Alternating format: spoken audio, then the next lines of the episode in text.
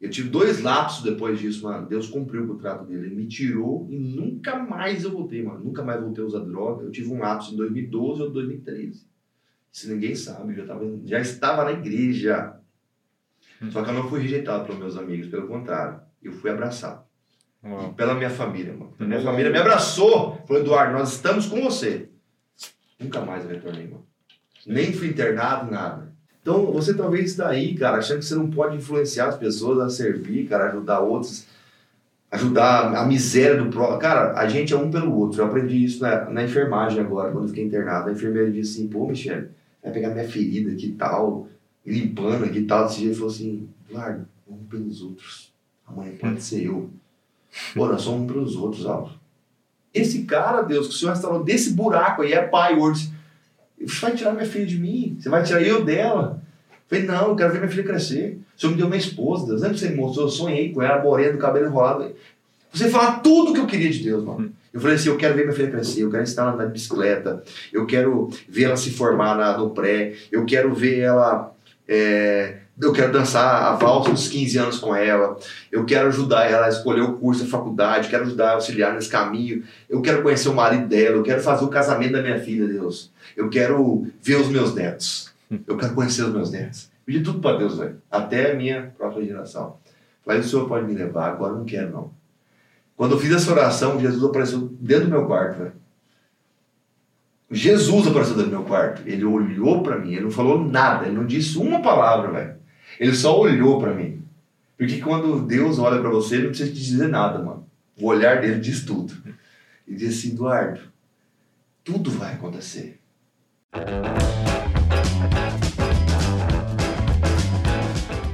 Café Brothers, episódio 28. 28. Esse eu É? não errei agora, É. hein? Caramba, 28 semanas no ar, cara. Toca aí, Thiago. Massa.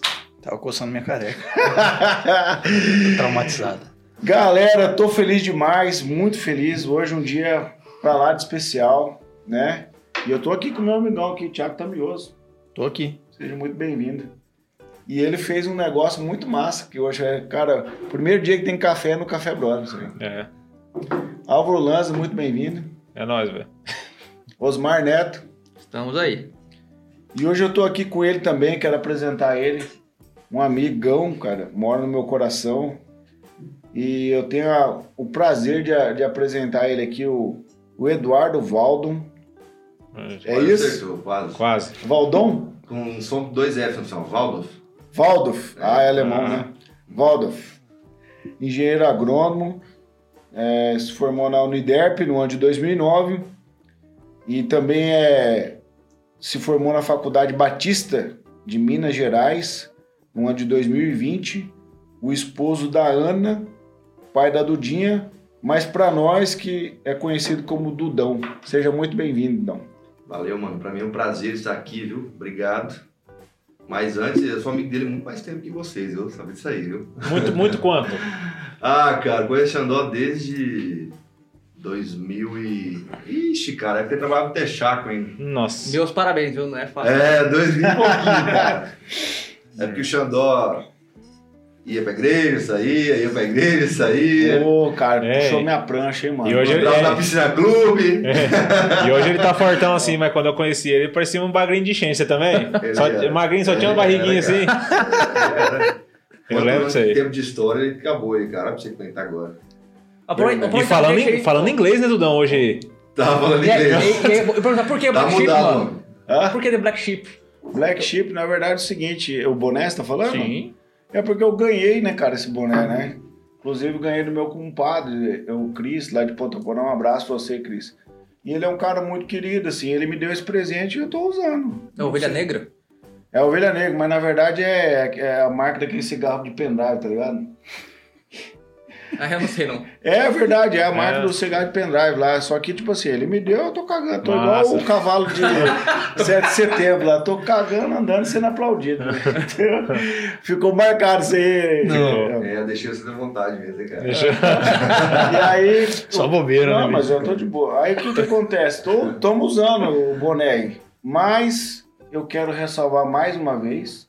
Você que ainda não se inscreveu no YouTube, você que tá com a gente no Instagram, Qual que é o seu problema? Você não tem YouTube no celular? Baixa, cara. Se você tem o iOS, vai lá no App Store e baixa. Se você tem o, o Android, vai lá no, no Google Play, baixa lá o YouTube. Dá o like lá, se inscreve no YouTube, tá? Sentiu, né, Dudão? iOS. Oh, o cara. Não, o cara rasga Americanizou. tudo. Não, você- força, né, velho? É, Cara, daqui uns dias nós vamos estar gravando Ele é Café veri- Brothers. eu- Mas ele- primeiro Café Brothers. Daqui um dia você vai ver, vai mudar a logo Coffee ficar Brothers. Coffee Brothers. Ele, Tá ele Não, consegue. já- metade ele já conseguiu deixar em inglês. Ele consegue americanizar o, O Ford americano. O Ford É verdade. O Ford Se inscreve também lá na nossa página no Facebook, Café Brothers no Facebook. Lá também estamos compartilhando lá agora. Se Deus quiser, nós vamos lançar os cortes lá também na página no Facebook.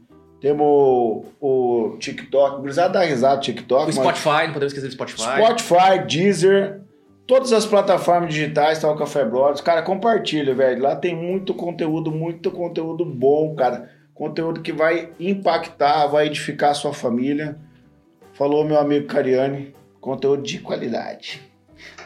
E mais um aqui agora, né? Mas, Mas não, mais, esse vai esse estourar, vai vai, de- estourar, se Deus quiser. Arrebentar a boca do balão.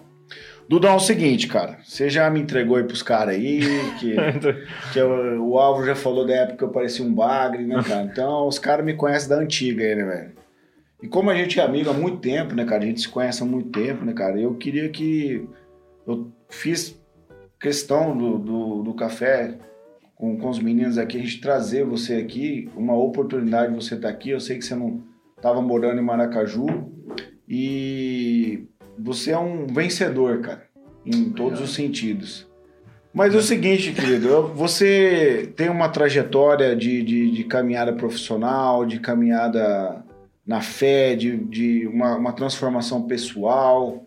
E só que para mim não é novidade. Só que eu sei que a sua história é uma história travada de, de batalhas, de derrotas e de vitórias importantíssimas. E muitas vidas, através da sua vida, foram impactadas, transformadas, né? E aí eu queria que você compartilhasse do momento assim que você acha importante ali do passado, pra gente vir trocando uma ideia até o dia de hoje. Então tá com você, mano. Beleza, mano. Boa noite, galera. Aqui é o seguinte, cara. Eu, eu sinceramente, francamente, olhando pro meu passado, eu. Eu não sei se é porque sou eu, eu não vejo tanta grandeza. No sentido de, vitor, de, de vitor- ser vitorioso. Vou especificar mais a pergunta. Você se via, no teu passado, você se via da forma que você se vê hoje?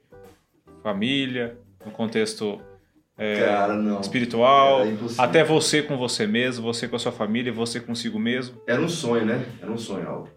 Eu, como disse, perguntou o Xandó, apesar de a gente viver tanta coisa difícil, parece que chega um tempo que a gente se esquece de muita coisa. E agora que eu passei pela Covid, né? ah, coisas que eram grandes já não mais faz sentido. Hoje são coisas pequenas, pequenas mesmo, detalhes, voltar com a família.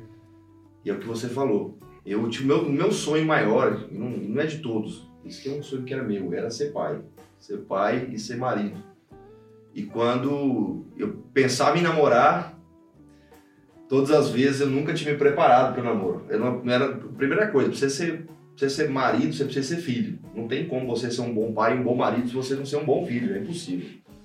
Então, quando eu pensei, quando eu me converti, vim para a igreja, minha vida começou a mudar, literalmente, porque antes quem me conheceu sabe que eu era agressivo, explosivo. Aí eu continuo ainda nessa, nessa trajetória. Mas quando eu fui para a igreja, que aí eu comecei a aprofundar nesse caminho de servir a Deus, que eu pensei em restaurar essa parte, aprender a ser filho primeiro, para depois aprender a ser um bom marido e aprender a ser um bom pai. Eu acho que para quem quer ter família, esse é o caminho. Não tem como você pular essas etapas, esses, degraus. Então, mesmo eu não sendo pai, quando eu fui para Jocum, eu aprendi a ser pai lá. Mesmo eu não sendo marido lá, eu aprendi a ser marido lá, pelos valores que me foi ensinado. Não que na minha casa não foi ensinado, foi ensinado. Eu tive um pai e uma mãe. Eles foram casados até meus 33 anos de idade. Mas a gente sabe que em famílias muitas se tornam disfuncionais com o tempo. O que é disfuncional? Elas não, não cumprem mais o propósito pelas quais elas foram criadas por Deus. E aí elas saem do eixo. E quando saem do eixo, sempre vai gerar alguma coisa. E eu Eu saí com muita coisa que, pra mim, voltar pro eixo, pra onde seria, digamos, não existe uma família ideal, né, cara? Hum. A família ideal é a família que se tolera, que se ama, né? Pessoa perfeita não existe. Mas pra mim voltar pro ideal, aprender a ser um filho, um marido e um pai, eu tive que né, voltar para esse eixo de- nos caminhos de Deus, enfim. E Dudão, fala pra nós um pouquinho dessa experiência que você teve aí no passado, essa, vamos dizer, essa triste experiência no mundo das drogas. Como é que você entrou, cara, no mundo das drogas, mano? Porque, tipo assim, não é do nada, né, cara? Não. O cara levantou assim de manhã cedo, assim, caminhoso. Rapaz, eu acho que eu vou cheirar uma carreira de pó agora. É, vou lá na boca comprar um baseado. Não é assim, cara, Não, que, é que assim, acontece. Conta pra gente, porque assim, eu convivo com. Convivo, a gente convive assim, quando vai nas escolas, com histórico de quem usa droga, a gente sabe quem usa droga na cidade. E a gente quer mandar um alerta pra essas pessoas, né? E hoje nós estamos com alguém que saiu dessa, desse. Como é que foi essa entrada do mundo das drogas? Mano, as drogas na minha vida, eu dou sempre o exemplo do casamento e do adultério. O adultério nunca acontece quando o homem dorme com outra mulher ou quando a mulher dorme com outro homem. Ele começa muito tempo, na mente, no tratamento um com o outro. Da mesma forma a droga, mano. É uma construção durante uma vida. Quando eu vou ajudar jovens, as mães me pedem ajuda, ou os pais me pedem ajuda, eles querem que eu ajude a resolver um problema talvez de 20 anos, cara, que tá dentro da casa, dentro, da- dentro das famílias. Dessas famílias disfuncionais. Porque como é que começou a minha vida? É amizade, cara. Por que, que você busca amizade errada? Pra se tornar um pouco relevante, você se sente mal. Aí você já não suporta mais voltar pra sua casa. A sua casa é o pior lugar que existe. Porque o seu pai e a sua mãe estão brigando o tempo inteiro. Ou o seu pai é um alcoólatra, ou sua mãe, sei lá, sofre com problemas emocionais. Só alguns exemplos. E a sua casa é o pior lugar. Então a sua casa se torna a rua, cara. E aí quem tá na rua? Geralmente as pessoas que não toleram a casa. E aí, cara, na rua tem de tudo, né, cara? Tem de tudo. Tem cigarro eletrônico hoje, que molecada 10 anos já é normal. Pai e mãe comprando cigarro eletrônico pra menino de 10, 11 anos. Onde vai dar isso aí? Então é uma construção de vida, né, Xandó? Mas a droga é só um reflexo do, do vazio e da revolta interior, mano. Droga é destruição pessoal. Droga é descu- é destruição pessoal, é vício, né, mano? E o vício, geralmente, ele é um escape de alguma coisa aliviar alguma dor. aliviar uma dor profunda que vai além da carne, que vai além de, né, além de, ah, vou, hoje vou usar droga, cheio, não, é uma construção de vida, né, velho? É uma autossabotagem no período que você quer viver. Você tá se sabotando na sua vida, né, cara? Você sozinho, ninguém tá fazendo isso com você, né? Ninguém tá fazendo. Eu comecei assim, cara. Eu tinha amigos que usavam droga, eu sempre era o que maneirava, não usava. Eu fiquei assim durante uns dois, três anos, cara. Eu segurava. Eu cuidava dos meninos. Aquele septo do Cambaraí ali era um lugar que nós usávamos droga demais ali, cara. E eu nunca usei droga. Aí foi que um dia eu tive uma frustração no namoro. Eu comecei a usar droga. Por que, que aconteceu isso? Porque o meu namoro era onde eu apoiava todos os meus sentimentos, cara. É algo talvez que eu não encontrava em casa, no pai, numa mãe. Mas eu não culpo meu pai e minha mãe. Porque, cara, pai e mãe não é perfeito. Hum. Entende? Então, se você não tiver essa estrutura, você, você acaba indo para esse lado. Pra mim, eu fui pro lado da droga. Outras pessoas vão pro lado da, da balada. Ah, o álcool, né? Geralmente o cara toma um. um- Um goró. É, então olha, É. você foi pro hype já. É, eu fui pra maconha com mesclado e já caí já na lata já. É. Demorou muito tempo, não. Foi rápido. É. Mas foi rápido, assim, quanto tempo o processo? Porque eu sou muito intenso, Álvaro, em tudo Uhum. que eu faço, né? Inclusive agora, cara, é, hoje a Covid, o coma, me ensinou muita coisa. Essa intensidade diminuiu muito. Eu percebi que a intensidade você precisa ser controlada. Né? Porque Senão você se consome. Então eu me consumi, ela foi rápido. Questão de seis meses eu tava da maconha, já tava no, no crack já. Porque maconha, ah, é muito fraco. Isso aqui, isso aqui não faz cabelo em ninguém, não. E qual que foi o ápice, assim, do, do ápice de usar droga? mano, Foi no Paraguai, em Ponta Porã, velho. 2011, Natal de 2011. Antes do Natal, minha avó morreu dia 3 de dezembro de 2011. E eu não tava no velório, não, fui no único neto, não, o único neto que nos pediu dela. É, eu tava sumido fazia duas semanas, cara. Minha mãe, com a mãe dela, na UTI em Campo Grande, em coma, por causa do câncer. O filho dela em Ponta Porã, desaparecido, ninguém me encontrava. E eu já tava tentando sair das drogas fazia uns dois anos. Eu tava trabalhando na BASF, cara. Eu era na TV lá. de grandes, de grandes produtores rurais. Era isso que eu, que eu, que eu me perguntei Eu aqui pela, TV, pela data, né? 2009 você se formou, quer dizer, você mal se formou, Eu você era- já tava... Eu era a TV, mano. Da BAF tinha passado numa entrevista que tinha vários. E eu fui selecionado, jogo pra Ponta Porã. E pra grandes produtores rurais. Então, assim, o meu perfil era esse e eu caí logo em Ponta Porã, um, um usuário de droga. Então, meu ápice foi lá, mano. Eu tentei me suicidar várias vezes, várias vezes, cara. Várias vezes. Mas tentar como que foi isso aí? Tentar de overdose, de botar revólver literalmente na cabeça e não disparar. É, namorada vir tirar da minha mão e falar, não, não faz isso, esse tipo de coisa. Fechar o olho em curva e passar reta a 140 por hora, Bárbaro. esse tipo de, de tentativa. É assim, ficar assim, uma semana sem se alimentar, cara. E meu ápice foi aí. Aí Tentando eu sofri um se- acidente. Tentando se mutilar, né? Você- você- É. Aí o meu pai foi me, tá me procurando faz alguns dias já. Eu tava sumido ali em Ponta Porã. Meu pai estava me procurando alguns dias, dormindo dentro do carro. Tinha dois dias. Dormindo dentro do carro, porque não tinha ninguém conhecido lá e não parava em hotel. Também não tinha grana, a gente passava por uma dificuldade muito grande financeira, minha família. E pegou o carro da minha tia emprestado, e dormindo dentro do carro, foi até que ele me encontrou, velho. Quando ele me encontrou, ele me pagou uma coxinha e uma Coca-Cola. Quando eu fiz isso, mano, eu saí, eu falei assim, pai, eu não vou com você hoje não, vem amanhã me pegar. Aí outro dia ele foi com meu primo Rodrigo Nights que me pegar. Eles me buscaram, mas nesse intervalo eu comi essa coxinha, essa coxinha e esse latinha de Coca-Cola, mano, eu não me alimentava sete dias. Eu nem dormia sete dias. Eu comi, eu entrei no carro e dormi na Avenida Brasil. Vocês conhecem a Avenida Brasil lá em Ponta Porã? Eu dormi, mano. Eu batia 110 por hora atrás de uma Hilux parada. Aí eu falei pra Deus, mano, eu tive um afundamento na cabeça aqui, rachei a rótula do joelho. Eu falei pra Deus, cara, eu ficava acordando, desmaiando, eu falei, Deus, se você me tirar dessa vida, eu vou te servir pro resto da minha vida, eu não vou fazer mais nada a não ser te servir. Me tira disso aqui, pelo amor de Deus. Porque eu não conseguia largar das drogas, eu não conseguia é, ser mandado novamente de emprego, embora de emprego, é o segundo carro que te dando PT em, dois, em três meses, mano, da BASF. Inclusive, se o Gustavo Zamarian ver isso aqui, que era o RTV lá, ele falou, cara, você tinha tanto potencial. Em dois, três meses eu dei dois PT em dois carros, velho. Então, assim, eu falei, Deus, você me tirar, aí o outro dia vai me pegar, mano. Eu tive duas, não é nem recaída, eu tive dois lapsos. Porque recaída é você voltar ao estado que você tava de usuário de droga. Eu tive lapso, foi só uma noite. Eu tive dois lapsos depois disso, mano. Deus cumpriu o contrato dele. Ele me tirou e nunca mais eu voltei, mano. Nunca mais voltei a usar droga. Eu tive um lapso em 2012 ou 2013. Se ninguém sabe, eu já, tava, já estava na igreja. Só que eu não fui rejeitado pelos meus amigos, pelo contrário. Eu fui abraçado. Uau. E pela minha família, mano. Minha família me abraçou. Falou, Eduardo, nós estamos com você. Nunca mais eu retornei, mano. Nem fui internado, nada. Que Então, louco, louco, rapaz, é. Aí dessa saída da droga, o Eduardo já era meu amigo nessa época aí tudo, a gente pegou o final ali, né? Aí o Eduardo larga tudo e fala, sou missionário. Como é que foi essa entrada? Largou, largou, largou tudo, não, né? Largou nada E- e foi ser missionário, né, velho? Não, é tipo, é, é isso, né? Mas É, em termos... eu, eu- quando, quando eu me converti, em 2012, eu trabalhava numa, numa empresa, numa agrônoma. Eu tinha um bom salário, tinha um carro, e aí eu tive o lapso. E esse lapso deu três dias, velho. Durei três dias, cara, ninguém me encontrava.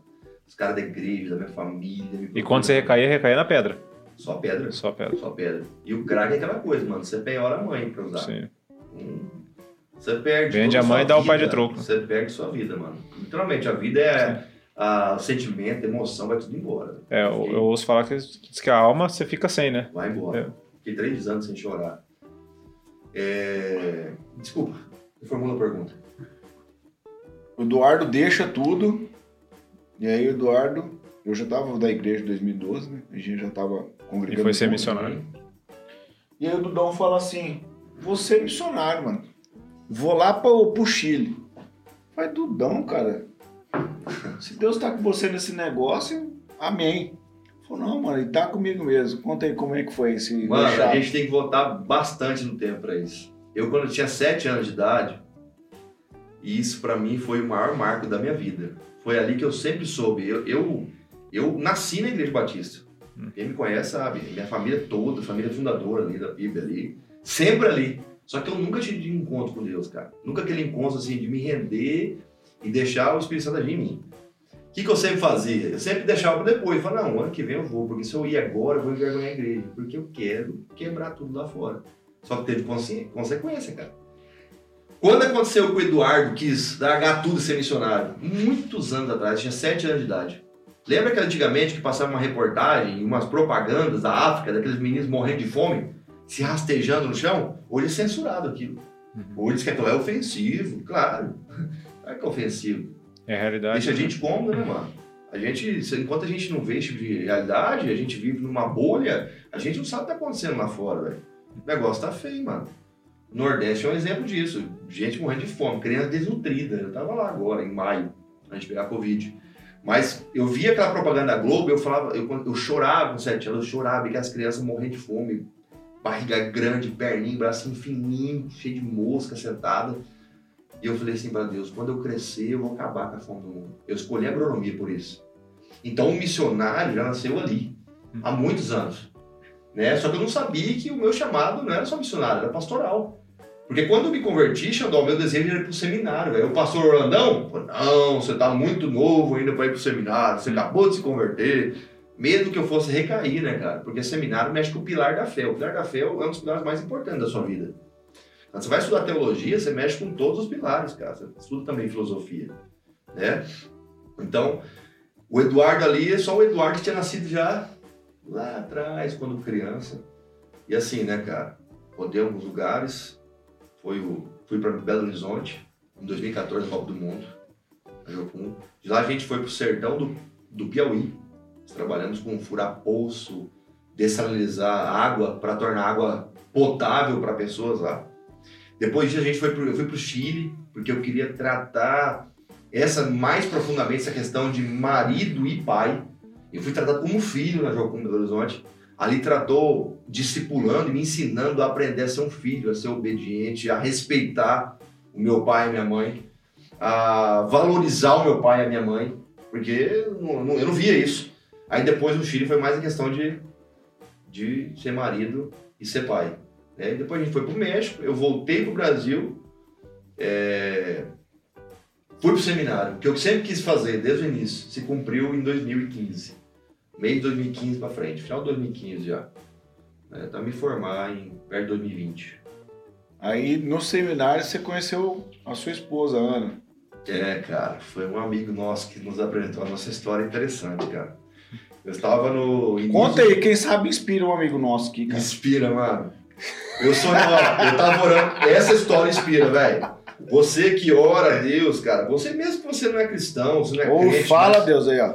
Mesmo você não tá na igreja, cara, mas você crê que existe um Deus que é soberano, que cuida de todas as coisas, que organiza o universo, e à noite, antes de dormir ou cedo, sabe qual que era a minha oração? Pra Deus me mostrar a minha esposa. E eu botava característica nela, ó, eu quero uma morena, de cabelo enrolado, magra, que seja missionária. É isso. No sentido, qual é o sentido missionário? Cara, desapegar de tudo, cara. Eu desapeguei de tudo, eu abri mão de tudo, cara. Larguei família, larguei casa, larguei profissão, larguei tudo, cara, pra servir a Deus. Porque Deus cumpriu o trato dele em me tirar das drogas. Agora tinha chegado a minha hora. E promessa pra Deus você não se quebra, mano. Promessa pra Deus não se quebra. É melhor você nem prometer. Segundo a palavra de Deus nos diz. Melhor você nem prometer. Então, eu falei, Deus, eu quero assim, assim, assim, assada, minha mulher. E eu pedi uma característica. Se puder ser virgem, é melhor. Eu pedi pra Deus detalhes. Com personalidade assim, assim, assado. Beleza, mano. Passou anos, 2012. Eu tava orando pra 2014, orando pra minha esposa, eu sonho com ela, mano. Que eu tava no sul do Brasil e ela tava na região é, de Minas Gerais ali, quase na Bahia já. E eu vivi em cima do mapa do Brasil, assim. Muita gente entre nós, a gente ia tirando as pessoas da frente, se encontrava em Minas Gerais, se beijava em Minas Gerais, velho, e acordava. E ela era morena do cabelo enrolado, que eu não vi o rosto dela, mano. Foi três sonhos assim. Encontrei a minha esposa em Minas Gerais, mano. Mas como é que foi a ponte? O cara que foi estudar no seminário que eu estava, eu estava no terceiro ano já, ele era calouro. A gente um dia tava na mesa falando sobre, sobre casamento, mano. Porque pastor é preocupado com essas coisas, mano. Que é uma pressão da igreja. De ter uma família. De ter uma família, mano. Porque a igreja se preocupa com isso, né, cara? Demais, né? Demais. Demais. Não só a igreja. É mesmo, Neto. Rapaz, eu, vou, eu vou anotar aqui, o que você tá falando aí, eu vou anotar. E, e aí, mano, eu, eu falo, nós, nós, nós no almoço, bate-papo e tal, e eu- todo mundo falando, ah, eu quero uma mulher assim, assim, assado, molecada nova, velho. Molecada, 22 anos, tudo sonhando, 21. Falei, cara, não vou nem falar, cara. Eu Desisti de casar já, mano. Tinha 30 anos, desisti de casar, cara. Porque as mulheres hoje não querem casar mais, mano. Não querem mais casar. E as que querem casar não querem largar tudo e ir pro campo missionário e talvez, se possível, até dormir embaixo de barraco de lona. Porque, cara, a gente não. Tem coisa que a gente não não espera, mas a gente confia que é o melhor de Deus. Então a gente descansa, mano. Pode ser embaixo do barraco de lona, que a gente é feliz. Impressionante, velho. E, e aí, falando as características, eu falei, não vou falar não. Ele falou assim, fala, cara, só por falar. Eu falei, então tá bom. Eu falei, eu quero uma morena, do cabelo enrolado, magra, que seja missionária. O cara falou assim pra mim, é minha amiga, velho, é minha amiga. E eu tava em Belo Horizonte, a Ana morava em Timóteo, é o Vale do Aço, é conhecido como Vale do Aço do Brasil. É lá que sai a maioria do aço brasileiro, que é ali em Patinga, Coronel Fabriciana e Timóteo. E ele falou, e ele ficou insistindo, cara, até que a gente se tornou amigo no Facebook, mano. E teve uma madrugada dessas que ela deu um olho pra mim, meia-noite, e sumiu, velho. Aí foi que a gente começou a trocar ideia, trocar ideia, e quando eu fui conhecer ela, gente trocou ideia início de fevereiro de 2017. Março eu fui conhecê-lo. Eu falei assim: ó, eu não vim buscar uma ficante, não vim buscar uma namorada, vim buscar a minha mulher. O homem, o homem de Deus tem que ser assim, mano. Ele tem que saber o que ele quer da vida dele, pra ele não machucar corações, não magoar pessoas, velho. Aí eu falei assim: ó, eu quero casar. E eu falei assim: e pra casar comigo, eu sei que você tem as características. Eu já, eu já, você já tá em todas as. Mas se por acaso for. Eu falei assim, se for preciso, você vai morar no meio do sertão e cuidar de um monte de menino que não tem o que comer, não tem pai e mãe? Ela falou, eu vou. Eu falei, então você vai ser minha mulher. Ela falou, mas o que, eu vou falar pro povo? Eu falei, fala que nós temos um compromisso. Aí eu pedi ela namoro um mês depois, em abril. Em junho eu noivei com ela, eu pedi ela em casamento. Inclusive fiz um almoço aqui na PIB, pedi casamento lá no ponto da igreja, na frente de toda a igreja, pra mostrar como ela era especial, como eu estava comprometido com ela. E em dezembro a gente casou, mano. Em 10 meses nós nos conhecemos e casamos, mano. Namoramos, noivamos e casamos. Estamos há quatro anos, quatro anos juntos com uma filhinha de um ano e quase um ano e um mês. Um ano e um É, mês, Dudinha, né? Dudinha. Você viu aí, Deus cara? foi bom, mano. Fala, Tamioso, quer comentar alguma coisa aí, cara? Caraca, não, tô sem palavras, Tô bicho. sentindo aí, Eu cara. tô- que, tô- né? Cara, que história, né, velho? Porra. Não, Então- eu, eu, se largar na minha mão aqui, eu, vai ficar o cri-cri só, porque eu não. Netão, Tá tá, se inspirando nessa história aí, Netão? Tô, você também, né? eu, ele que anotou as características pra mim. O Xandó, ele quer casar todo mundo, só- é, tá É preocupado. mesmo? é. Você Chama- tá preocupado. casamenteiro do Não, eu não sou? É, sou eu sou- casamenteiro, cara. Eu, tipo assim, eu sou o cara que faz o link da, da parada, entendeu? E eu, eu gosto de conectar pessoas. Ele é aquele seu amigo lá que você falou assim: como é que é? Fala pra nós aí como é que a pessoa é, que eu vou dar um jeito de achar. Legal. É o Se Xandó. falar- é, se eu te falar uma, uma curiosidade, você sabia que essa galera aqui tá reunida há pouco mais de 10 meses, 11 meses? Não tem nenhum. Que ano. onze, Não dá isso, não. Ele tá exagerando. Cada vez que ele fala, Você me falou que você tinha um projeto surgindo. Lembra? Lembra? Começo do ano. Só que você. A gente jantou lá em casa, né? Uhum. Então, Só que você falou que não podia falar, que era algo novo, tava chegando e tal. Depois é, isso aí mim. é porque eu não tinha falado com eles ainda, Ah. entendeu? Essa é a maçonaria. Eles faziam parte. eles faziam, eles faziam parte. Não era o Gabriel Brother. De novo esse negócio de maçonaria, eu não aguento Ué, mais. como é que movimento que é esse? É, tipo assim, eles faziam parte de um plano, mas eles não sabiam. É, eles eu faziam sabia. parte. entendeu? Mas eu, eu não podia antecipar pra vocês. por isso que eu perguntei qual eles. igreja que o alvo tava. Porque você já levou dois aqui pra lá, né, mano? Já tá levando Não, dois tô já. convidando. O Thiago devagarinho, eu tô convidando É, ele. O. Thiago já comprou até um pacote de. Como é que é o negócio lá? Um coder, ele comprou um coder. Ah, eu já até até arrematei coisa. Ah, você tava lá, Você me né? ajudou, mano. É. Aquele dia veio uma, uma, uma parte veio pra meu tratamento. do Ah, é? né? Que legal, cara. Putz. Veio- A gente Show vai falar desse aí também depois. Então eu sou o cara que Deus me deu essa graça de fazer link entre pessoas. Conexões. Legal. Entendeu? Porque Eu- sua família é um, é um prazer, né, mano? Aí você quer que todo mundo tenha a mesma Ah, casa, com certeza, né, cara? E aí Legal. eu vou esparramando, né, cara? Daí eu vejo as oportunidades, né? Falo, Netão, Onde só, onde só eu vejo as oportunidades assim, eu falo assim, Netão, cara, tal, não sei o quê, poxa, não, tal, não sei o quê. Rapaz, eu tenho um amigo, hein? Ó Olha lá. lá. Olha o pega. Eu, eu, Mano, então, eles continuar nesse naipe aí, os caras vão te o casar, velho. Os caras já atingiram tudo que quer atingir. Ó, eu que- quero ser pai, foi pai. Vamos ver, eu quero ser marido, foi marido. O cara não quer ser padrinho, aí ele quer achar. É, é, faz Cara, sentido. eu sou padrinho muito. Inclusive, sábado passado, recebi mais um convite pra ser padrinho É. do casamento do Paulinho. Tá explicado. Lembra do Paulinho? É, a gente já- Viveiros. Eu cheguei a ter casado já. Não. Viveiros. Aí o que que acontece? Daí, tipo, postei, fiz um post, marquei lá, né? Meu amigo Netão lá, né, cara? O tal, né? Que o cara, o cara boa pinta, tava procurando namorada, tal, tal, tal. Aí, mano, mandaram no meu direct, fala, fala pro seu amigo que ele não precisa ir procurar mais, que ele já encontrou. então, tipo assim, eu O fico cara jogando vendo... suas intimidades na roda aí, né, Não, mano, eu fico vendo essas oportunidades, entendeu? Eu fico vendo. De, de Eu fico vendo essas de oportunidades. ser canal de benção na vida dos meus irmãos, entendeu? Eu quero ser canal de benção, entendeu? Dudão, é o seguinte, então, cara, a gente tá aí batendo esse papo, né? Revivenciando, acho que é a palavra, a, a história do Dudão. E tem um episódio importante que você quer compartilhar com a gente, acha relevante, né? Que é a, aquela tragédia, né? Se eu posso dizer assim, sobre Mariana e Brumadinho, né, cara? Então, conta pra gente aí como que foi essa, essa parada missionária lá.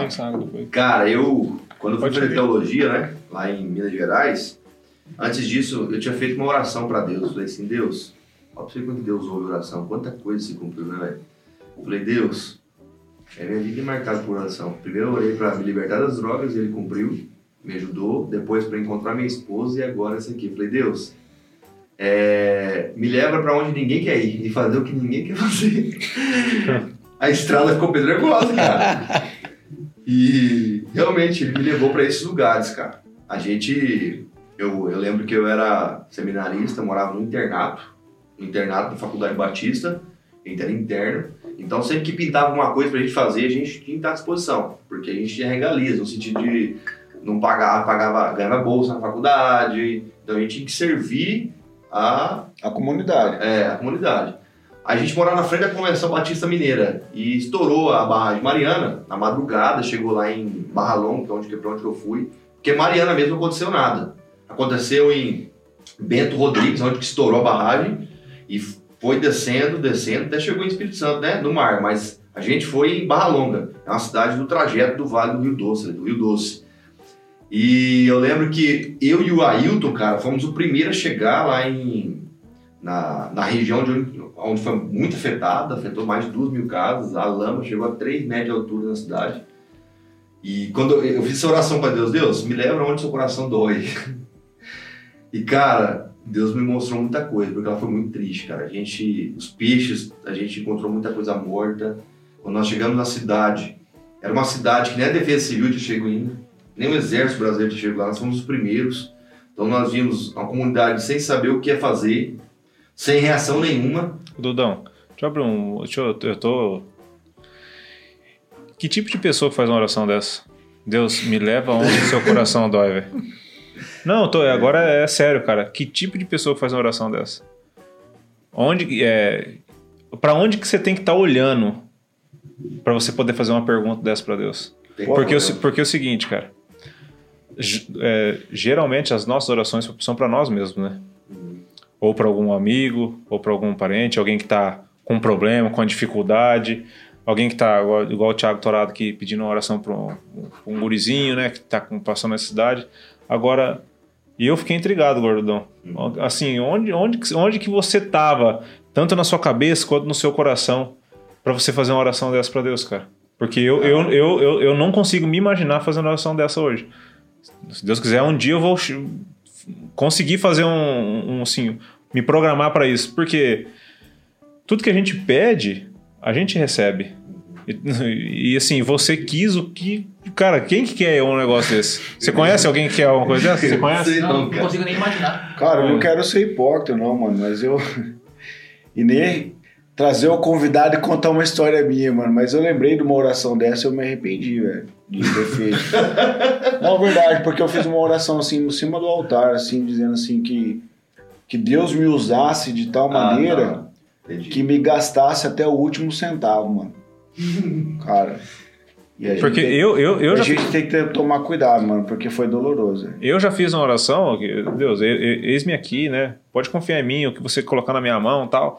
Mas assim, não, não chega perto, né? Uma parada dessa, né, cara? Mano, eu não, eu não sei se eu pensei, Álvaro. Sinceramente, eu não sei se eu pensei, mas. Sobre essa profundidade que você tá falando aí. Mas quando eu, quando eu me converti, cara, eu passei muita dificuldade para largar das drogas. Muita dificuldade, porque eu não fiquei internado. Eu nunca quis ser internado, cara. Porque eu acho que lá é muito difícil ser internado. Assim, já trabalhei com moradores de rua, dependente químico, durante três anos lá em Belo Horizonte. E é muito difícil você ser interno, cara. É muito difícil. E eu falei pra Deus, fiz uma oração de cara. Eu tava com muita vontade de usar droga. Eu suava frio, dor de barriga. Quem sabe aí como é que é a, a abstinência do crack, cara? É terrível. Você fica ansioso, você fica, começa a suar frio, você começa a dor de barriga, você come, você bebe, nada satisfaz, mano. Você fica louco. E eu, um dia no fundo da minha casa, já era alta hora já, eu caí na grama lá, mano, com a cara na grama, literalmente, com a cara na grama. Falei, oh, Deus, eu vou ficar aqui até o Senhor mudar meu coração, porque eu não aguento mais, velho. Eu vou cair de novo, três meses depois que eu tava bem, velho. Vou cair de novo, vou voltar pra mesma coisa, velho. Aí eu pedi uma palavra de Deus, pra Deus na Bíblia. Por que eu tô contando isso aqui? Porque eu pedi uma palavra pra Deus na Bíblia. E ele me deu uma palavra na Bíblia. Ezequiel 36, o final de Ezequiel 36, onde fala que, que ele arranca- arrancaria o coração de pedra de mim e me colocaria um coração de carne em mim. E esse coração ia ser, ia ser colocado em mim, o espírito dele. E que as cidades destruídas, pelo qual todos passavam e viam destruída, ele reconstruiria e se tornaria novamente o Jardim do Éden. O que é o Jardim do Éden, mano? É onde Deus caminha, né? Então, eu acredito que Deus, ele, ele me restaurou de tal modo, cara, que eu, verdadeiramente, mano, eu perdi o direito de viver pra mim. Eu vivo para as vontades dele. Você deixou de ser o condutor para ser o caroneiro. Então, falar que eu pensei nessa oração, eu não pensei, mano. Acho que isso vem de mim, vem de dentro de mim, do Espírito. É, tá porque o, o- depende para onde teu coração está direcionado. Porque a palavra de Deus fala assim: pedireis o que quiseres e vos será dado. E geralmente a gente pede algo para nós. A gente usa isso para nós. A, a nossa vaidade ela nos leva a isso muitas vezes. As nossas, as nossas vontades, as a gente quer uma conquista, um sonho, uma coisa, uma parada assim. Agora, quando o nosso coração não está em nós, quando a gente não está olhando para o nosso umbigo, quando a gente não está, quando nós não somos o centro da nossa atenção, a gente faz uma oração É, e o cristianismo é Cabeceira isso, mano? dessa. Ele chama você a olhar pra fora, não pra dentro, É. só pra você, né? Olhando pra fora, você vai se ver, né, mano? Porque a gente é imagem e semelhança. Então, você, é imagem e semelhança de Deus. Sim. Ou seja, eu sou semelhança sua, mano. Você é cópia de Deus, Isso. eu sou cópia sua. E você viu que aonde agora a, a- a parte que eu mais gosto, você fez uma oração dessa e para onde convergiu a sua oração? Pro próximo. O próximo foi Brumadinho.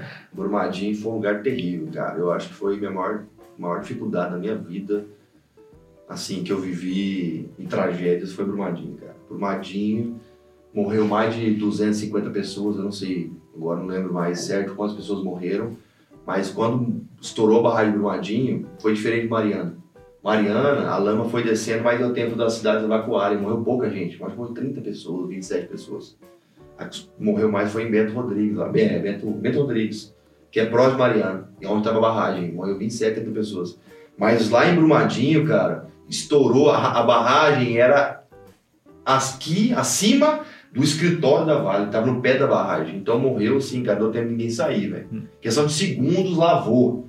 E eu passava todos os dias em cima dessa barragem, olhava para aquela barragem. Eu era um que civil de autorização para cruzar dentro da, da mina da Vale. Deus propiciou isso para mim, mano. Entrar dentro do QG dos bombeiros militares, dentro da base militar, ver os caras chegando, no helicóptero chegando com um pedaço de perna, mano, um pedaço de braço, dedo dentro de sacola, voando, descer. Os caras do ML não tem mais condição psicológica de carregar pedaço, familiar tudo gritando assim, no, a 50 metros para baixo, querendo saber se era o parente dele que tinha sido encontrado. E aí sim, cara, a gente poder ajudar a carregar corpo, mano, em decomposição já, velho. Poder abraçar os bombeiros chegando, mano, todos os dias. Mano. Os caras saíam 5 horas da manhã, eles reuniam. E Deus nos deu a oportunidade de orar todas as manhãs por ele, cara, por isso. O que, que nós fomos fazer lá? O líder da Convenção Batista perguntou, Eduardo, porque ele sabia que eu era pau pra todo obra. Eu topo qualquer parada, mano. Ah, vão servir, vão servir, velho. Ah, formado agrônomo, engenheiro agrônomo, teólogo, a gente é chamado pra servir, mano. Não interessa o seu tipo, quem você é nesse sentido, mano. Você tá chamado pra servir. Nós somos mordomos um dos outros, né, mano? E eu lembro que ele me chamou, você vai? Eu falei, eu vou. Qual que é a minha missão? Você tem, precisa desenvolver uma lavanderia, você vai lavar toda a roupa dos bombeiros que vão trabalhar. Porque diferente de Mariana, lá a gente não pôde entrar, porque foi dentro de um lugar privado. É só os bombeiros entravam, e pela, pelo risco de vida, é só helicóptero. O bombeiro descia, eles iam se rastejando da lâmina, muitas vezes pendurado numa corda para ir pegar pessoas, teve filmagem, pegar pessoas que estavam só com o braço e a cabeça lá de fora. É, salvaram duas pessoas vivas só. Só. O resto, porque ficou, mano, ficou até 50 metros de lama para baixo. Nossa. Ó, coisa louca, mano. E a pressão da lama estra, es- es- estraçalhou os corpos, mano. Era, encontrava dedo, encontrava mão, mano. Talvez pode fazer, ser forte para as pessoas que Tão que ouvindo. estão ouvindo, mano. Mas o cheiro, depois do terceiro dia, ele chegava a quilômetros, 50, 60 quilômetros. A cidade cheirava gente morta, carne podre, velho. E a barragem era barragem minério, e é só rejeito. É fedido, cara, fede. Então, assim, era 30, 40, 50 velórios por dia na cidade, velho. Hum. Era uma, é, foi uma bomba emocional, mano. Eu dormia uma hora por noite se dormia. Ele chamou, o Marcos falou assim pra mim, o Marcos da convenção, falou assim, Eduardo, você precisa ir lá e montar uma lavanderia, faz funcionar, cara. Beleza, não. Peguei o cartão da convenção, a autonomia que Deus, que Deus deu pra mim. Cartão ilimitado, fui comprei 10 máquinas, depois a gente começou a ganhar doação, doação, essas 10 máquinas se transformaram em 20 máquinas com secadoras profissionais, se transformou em tanquinho, com máquina de alta pressão, com... e cara, se transformou na lavanderia profissional depois de duas semanas. No segundo dia, eu fui pegar minha esposa, ela cuidou da organização, da questão de da lavagem das roupas, que eram três turnos, trocava três turnos de pessoas, porque eram mais de do 300 bombeiros. No começo foi mais de 300 bombeiros, que é conta com os bombeiros de Israel. Os caras de Israel, cara, tinha sonda e tinha cachorro que enxergava a 30 metros de profundidade. Uau. Um badalama, tinha um corpo lá embaixo. Pelo cheiro, cara. Impressionante a tecnologia dos caras, até pro sonar. E a gente lavava roupa, então todos esses caras aí, cara, Brasil inteiro, Brasil inteiro tinha bombeiro, cara, todos os estados do país, né? E minha esposa ficou responsável pela lavanderia e eu fiquei responsável por entrar dentro da mina, coletar roupa dos bombeiros todos os dias. Então, cara, a gente não dormia. Você E ficou quanto tempo lá, Dudu? a gente ficou lá 20 dias, mano, até dar certo, porque o nosso desgaste emocional, psicológico, Moeu. físico, a gente ficou doente depois disso, cara. A gente Doente. adoeceu, por causa da poeira também toca, a gente pegou Sim. doença, a gente teve que tomar vacina de iodo, teve que tomar vitamina, teve que... Ah, cara, muita gente ficou, teve que ser hospitalizado depois disso aí. Cara, e tua cabeça, quando você tava lá, qual que era? Que, tipo assim, você acordava com qual missão todo dia? Tipo assim, ajudar a salvar, ajudar, ajudar, ajudar o bombeiro? O que, que, É, que, que você tinha na tua cabeça? ajudar os bombeiros, mano. Porque a gente não podia fazer muita coisa pelos corpos, né? A gente não tinha autorização, não tinha roupa apropriada, neoprene, que todos eles utilizavam. Então a gente, a gente tentava facilitar a vida dos caras que estavam na linha de frente, velho. Como que a gente poderia ajudar? Lá em Mariana era puxando lama dentro das casas, com enxada, velho. E balde, carrinho de mão. Ali em Brumadinho era ajudando os caras que estavam ali de frente. Mas sempre o propósito foi servir, cara. Fazer o Só. que Jesus. Aonde Jesus estaria? É- é- Essa era a pergunta, velho, que eu fazia sempre. Onde Jesus estaria? Jesus estaria aqui, mano. Estaria aqui no meio. Era Isso. muito. Cara, era muito. Álvaro, o- a cidade, mano, parou. A cidade era um luto, cara, porque tinha 300 pessoas. Dessas 300 pessoas, transforma em quantas familiares? Milhares? Brumadinho tem 70 mil habitantes. A cidade foi- parou. Parou. Muita gente. Morreu Ah, amigo, morreu irmão, morreu pai, morreu. Cara, morreu lá. Tinha uma mulher gritando na porta lá, velho. Ela perdeu o marido, perdeu o filho e perdeu um sobrinho, velho. Tudo lá. Pra baixo de uma. Porque Brumadinho, ela também é uma cidade turística. Lá tem um museu muito famoso, mano. Eu esqueci o museu agora, velho. E é. Ah, deixa eu lembrar aqui. Depois vocês vão editar.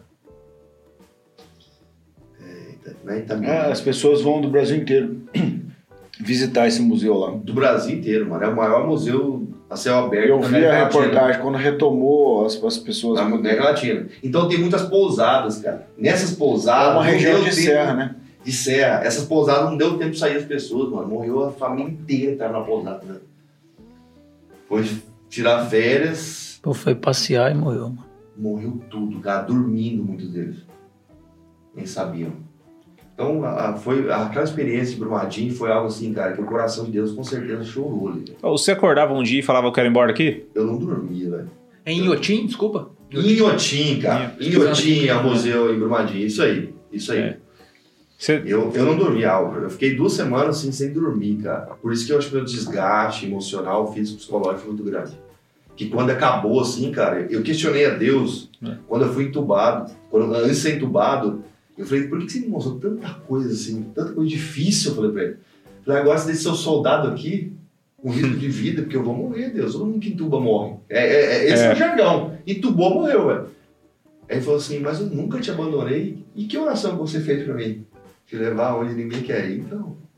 Você é um, você é um cara que viveu as dores que ninguém viveu. Se importou o que ninguém se importou. Eu falei, obrigado, é só isso que eu queria saber. obrigado. Doideira, né, cara? Se, por isso que a gente tem que tomar cuidado que a gente pede pra Deus, né, cara? É. É verdade. E aí muitas coisas às vezes não chega pra gente porque a gente não tá preparado, cara, pra, pra isso, né? Pra essa. Você pede uma coisa e ah, não acontece, você não tá preparado, né, cara? Pra isso. Tá. Você saiu de Brumadinho, beleza, tal. Conta pra nós um pouquinho desse, desse projeto que você tem lá no, no, no, no No Nordeste, Sertão? no Sertão. Porque assim, resumindo, né? Daí você vem aqui pra Maracaju, que é a tua cidade natal. A gente sempre tá junto, você vai na minha casa, toma café, a gente janta junto e tal. E aí eu recebi o Eduardo da minha casa muito animado. Mas ele não tava pouco animado, ele tava muito Era animado. velho. Era muito. Não, tipo assim, pensa um gordo que faz três anos que ele não compra camisa. Aí ele achou uma camisa pra ele Que comprar. Evidente. que serve, cara. Aí, cara, o Eduardo chegou nessa felicidade. Era essa vibe que ele tava lá em muito casa. Me mostrando o celular, olha aqui o planejamento, coisa errada tal. Conta pra nós esse projeto no sertão aí. Mano, isso foi algo que ainda a gente tá num processo de, de entender muitas coisas, Xandó. Depois a gente pode até falar sobre essa questão da internação, da intubação, porque eu não tô no sertão hoje. Não, mas a gente vai falar, eu quero que você fala antes pra depois a Tá. gente voltar pra. pra- Mas, mas o sertão, cara, foi algo que nasceu do coração de Deus, cara.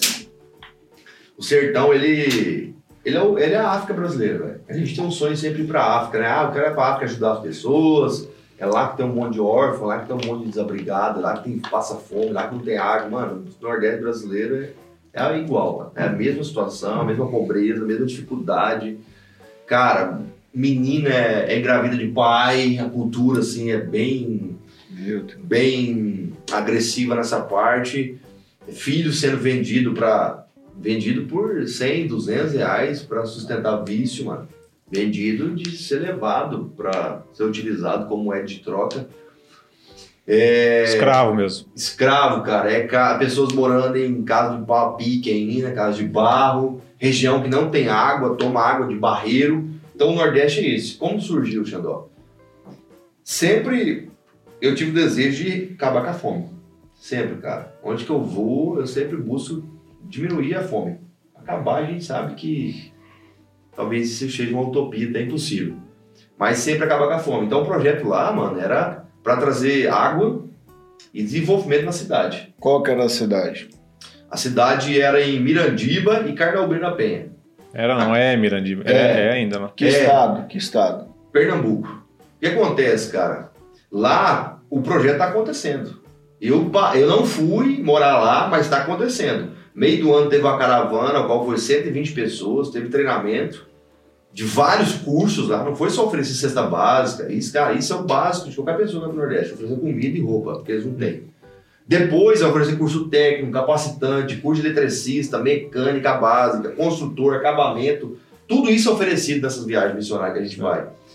É, para poder agregar para a cultura deles lá. Mas também, cara, a ideia era que a gente fosse morar lá. Justamente morar para ajudar no desenvolvimento, cara. Não adianta só falar que Jesus te ama se eu não ajudar a saciar literalmente a, a miséria que tem ali, a diminuir a miséria. E a miséria não é só a fome, cara, é a miséria espiritual, Mentali- a miséria, mentalidade. mentalidade, principalmente, ó, mentalidade. É porque você vai virar as costas ali, vai. A tua cesta básica, daqui a pouco ela vai acabar. Você sabe qual a mentalidade que você criou lá, mano? É. Eu sou dependente do governo, o governo é minha mãe. É, isso, cara, o governo é minha mãe. Hum. Eu preciso ficar dependente de uma cesta básica. E se eu volto de fulano, eu tenho que botar na porta da minha casa uma bandeirinha do fulano. Se o fulano que eu votei perdeu, o o outro cara vai ficar quatro anos sem me dar nada, velho. Então os caras passam necessidade ainda. Lá tem um coronelismo político ainda, cara. Então a gente ia trabalhar em, em cima disso. Para trabalhar em cima da política, em cima da sociedade, em cima das famílias, em cima da agricultura, em cima de todas as áreas que a gente poderia trabalhar. Né? Eu, eu utilizar minha profissão como agrônomo, a minha esposa como pedagoga, e a gente ia começar um projeto assim, desenvolvimento comunitário, ensinando eles a produzir, a, a- a plantar, cultivar e vender, mano. Então a ideia é isso aí, até chegar em levar uma fábrica, algo assim para a cidade, né? Cidade é com muito pouco recurso. É uma das cidades mais pobres de, de Pernambuco. É, Carnaúbeiro da Penha é uma cidade praticamente toda indígena, cara. Só que o índio, ele é diferente, o índio lá, o índio nordestino. Ele é como um normal, como um, um cidadão de, que mora já na, na cidade há muito tempo. Ele é habituado, tem casa, vestimenta já mudou, já não tem mais a cultura dele, né? Então ele, ele, é, um, é, é, é, ele é, um, é um ser humano que tem vários direitos, mas está debaixo desse coronelismo político. Está dependente de FUNAI, de órgãos aí, cara. Hum. E são escravos, cara. E aquela região é a região como conhecida como polígono da maconha, cara. É uma das regiões mais produtoras de maconha do país. Envolve, depois vocês procuram no mapa do Brasil, aqui está assistindo também, procura lá no Nordeste. O polígono da maconha, nós iríamos morar exatamente no centro. O que acontece lá? Os índios, eles pegam as terras de doação e cultivam droga lá dentro, cara. Então, dentro das aldeias é onde acontece, tem muita violência, muito alcoolismo, uso de droga. É, é a região do Brasil onde você não se roda depois das 5 horas. A Polícia Federal te aconselha a parar numa cidade, num posto, para você não rodar, senão vão roubar você com risco de morte muito grande do seu carro. É uma região perigosíssima, você não roda na 101, aquela região lá. Então, é uma região que carecia muito dessa, da- do evangelho, cara. Desses valores que o evangelho traz. De família, é, de viver em comunidade, um ajudar o outro, de produzir, mas sem perder a vida para produzir, viver com uma qualidade de vida. Então, é isso que nós vimos fazer lá, Xandó. Né? Mas aí começavam as coisas básicas. Furar um poço de água, produzir um milho, um feijão para eles comerem, né? Depois até chegar em cultivar, educação, enfim. Investir muito nas crianças também. É, porque os caras têm que entender, se nasce, se nasce maconha, nasce outras culturas também, né, cara? Exatamente, mano. Mas de certo as A pessoas não mentalidade deixam, é né? difícil, ó. A mentalidade. O desafio do sertão brasileiro é mudar a mentalidade deles, de que o governo é a mãe deles. O governo é a mãe, mano. O governo é só um caminho para promover ali o desenvolvimento. Né? E aí o seguinte, aí nós estávamos lá em casa, o Eduardo, ele me contou toda essa história, né, cara? Fiz questão que ele compartilhasse desse sonho dele, desse projeto lá no sertão. Aí o Eduardo pega ele, a Ana do dia, volta pra Timóteo, né? Timóteo. E aí, como é que foi daí, cara? Cara, foi. Minha vida nunca correu fora da vontade de Deus, mano. Tudo é vontade de Deus pra mim. Na minha vida. Eu entendo perfeitamente. Claro, eu não posso julgar você que talvez não entenda a morte como vontade de Deus. Eu entendo isso. Eu acho que isso tem a ver com a profundidade que a gente está em, em Deus. É, eu peguei Covid, cara, na viagem de Maracaju para Minas Gerais. Porque foi exatamente é, é, é, nesse intervalo de tempo que quatro dias depois apareceu o primeiro sintoma em mim, cara. Eu saí de Maracaju dia 26 de junho. Dia 1 de julho apareceu o primeiro sintoma em mim.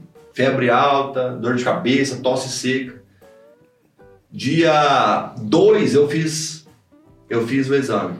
Deu positivo para Covid. E dia 11 eu estava entubado. Do dia Então, 11. assim, Do dia dia- 11 eu tava entubado. Ah. Só que olha que interessante, cara. Tinha que ser Timóteo. Por que, que tinha que ser Timóteo? Porque minha esposa tava perto da mãe dela, cara. E o que minha esposa suportou, cara.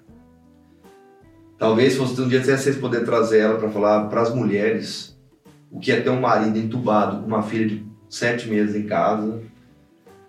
É, não é fácil, não, mano. Ela tem muita coisa para falar. Acho que ela tem até mais que eu. Porque quem fica pro lado de fora que realmente é Ah, difícil, é. mano.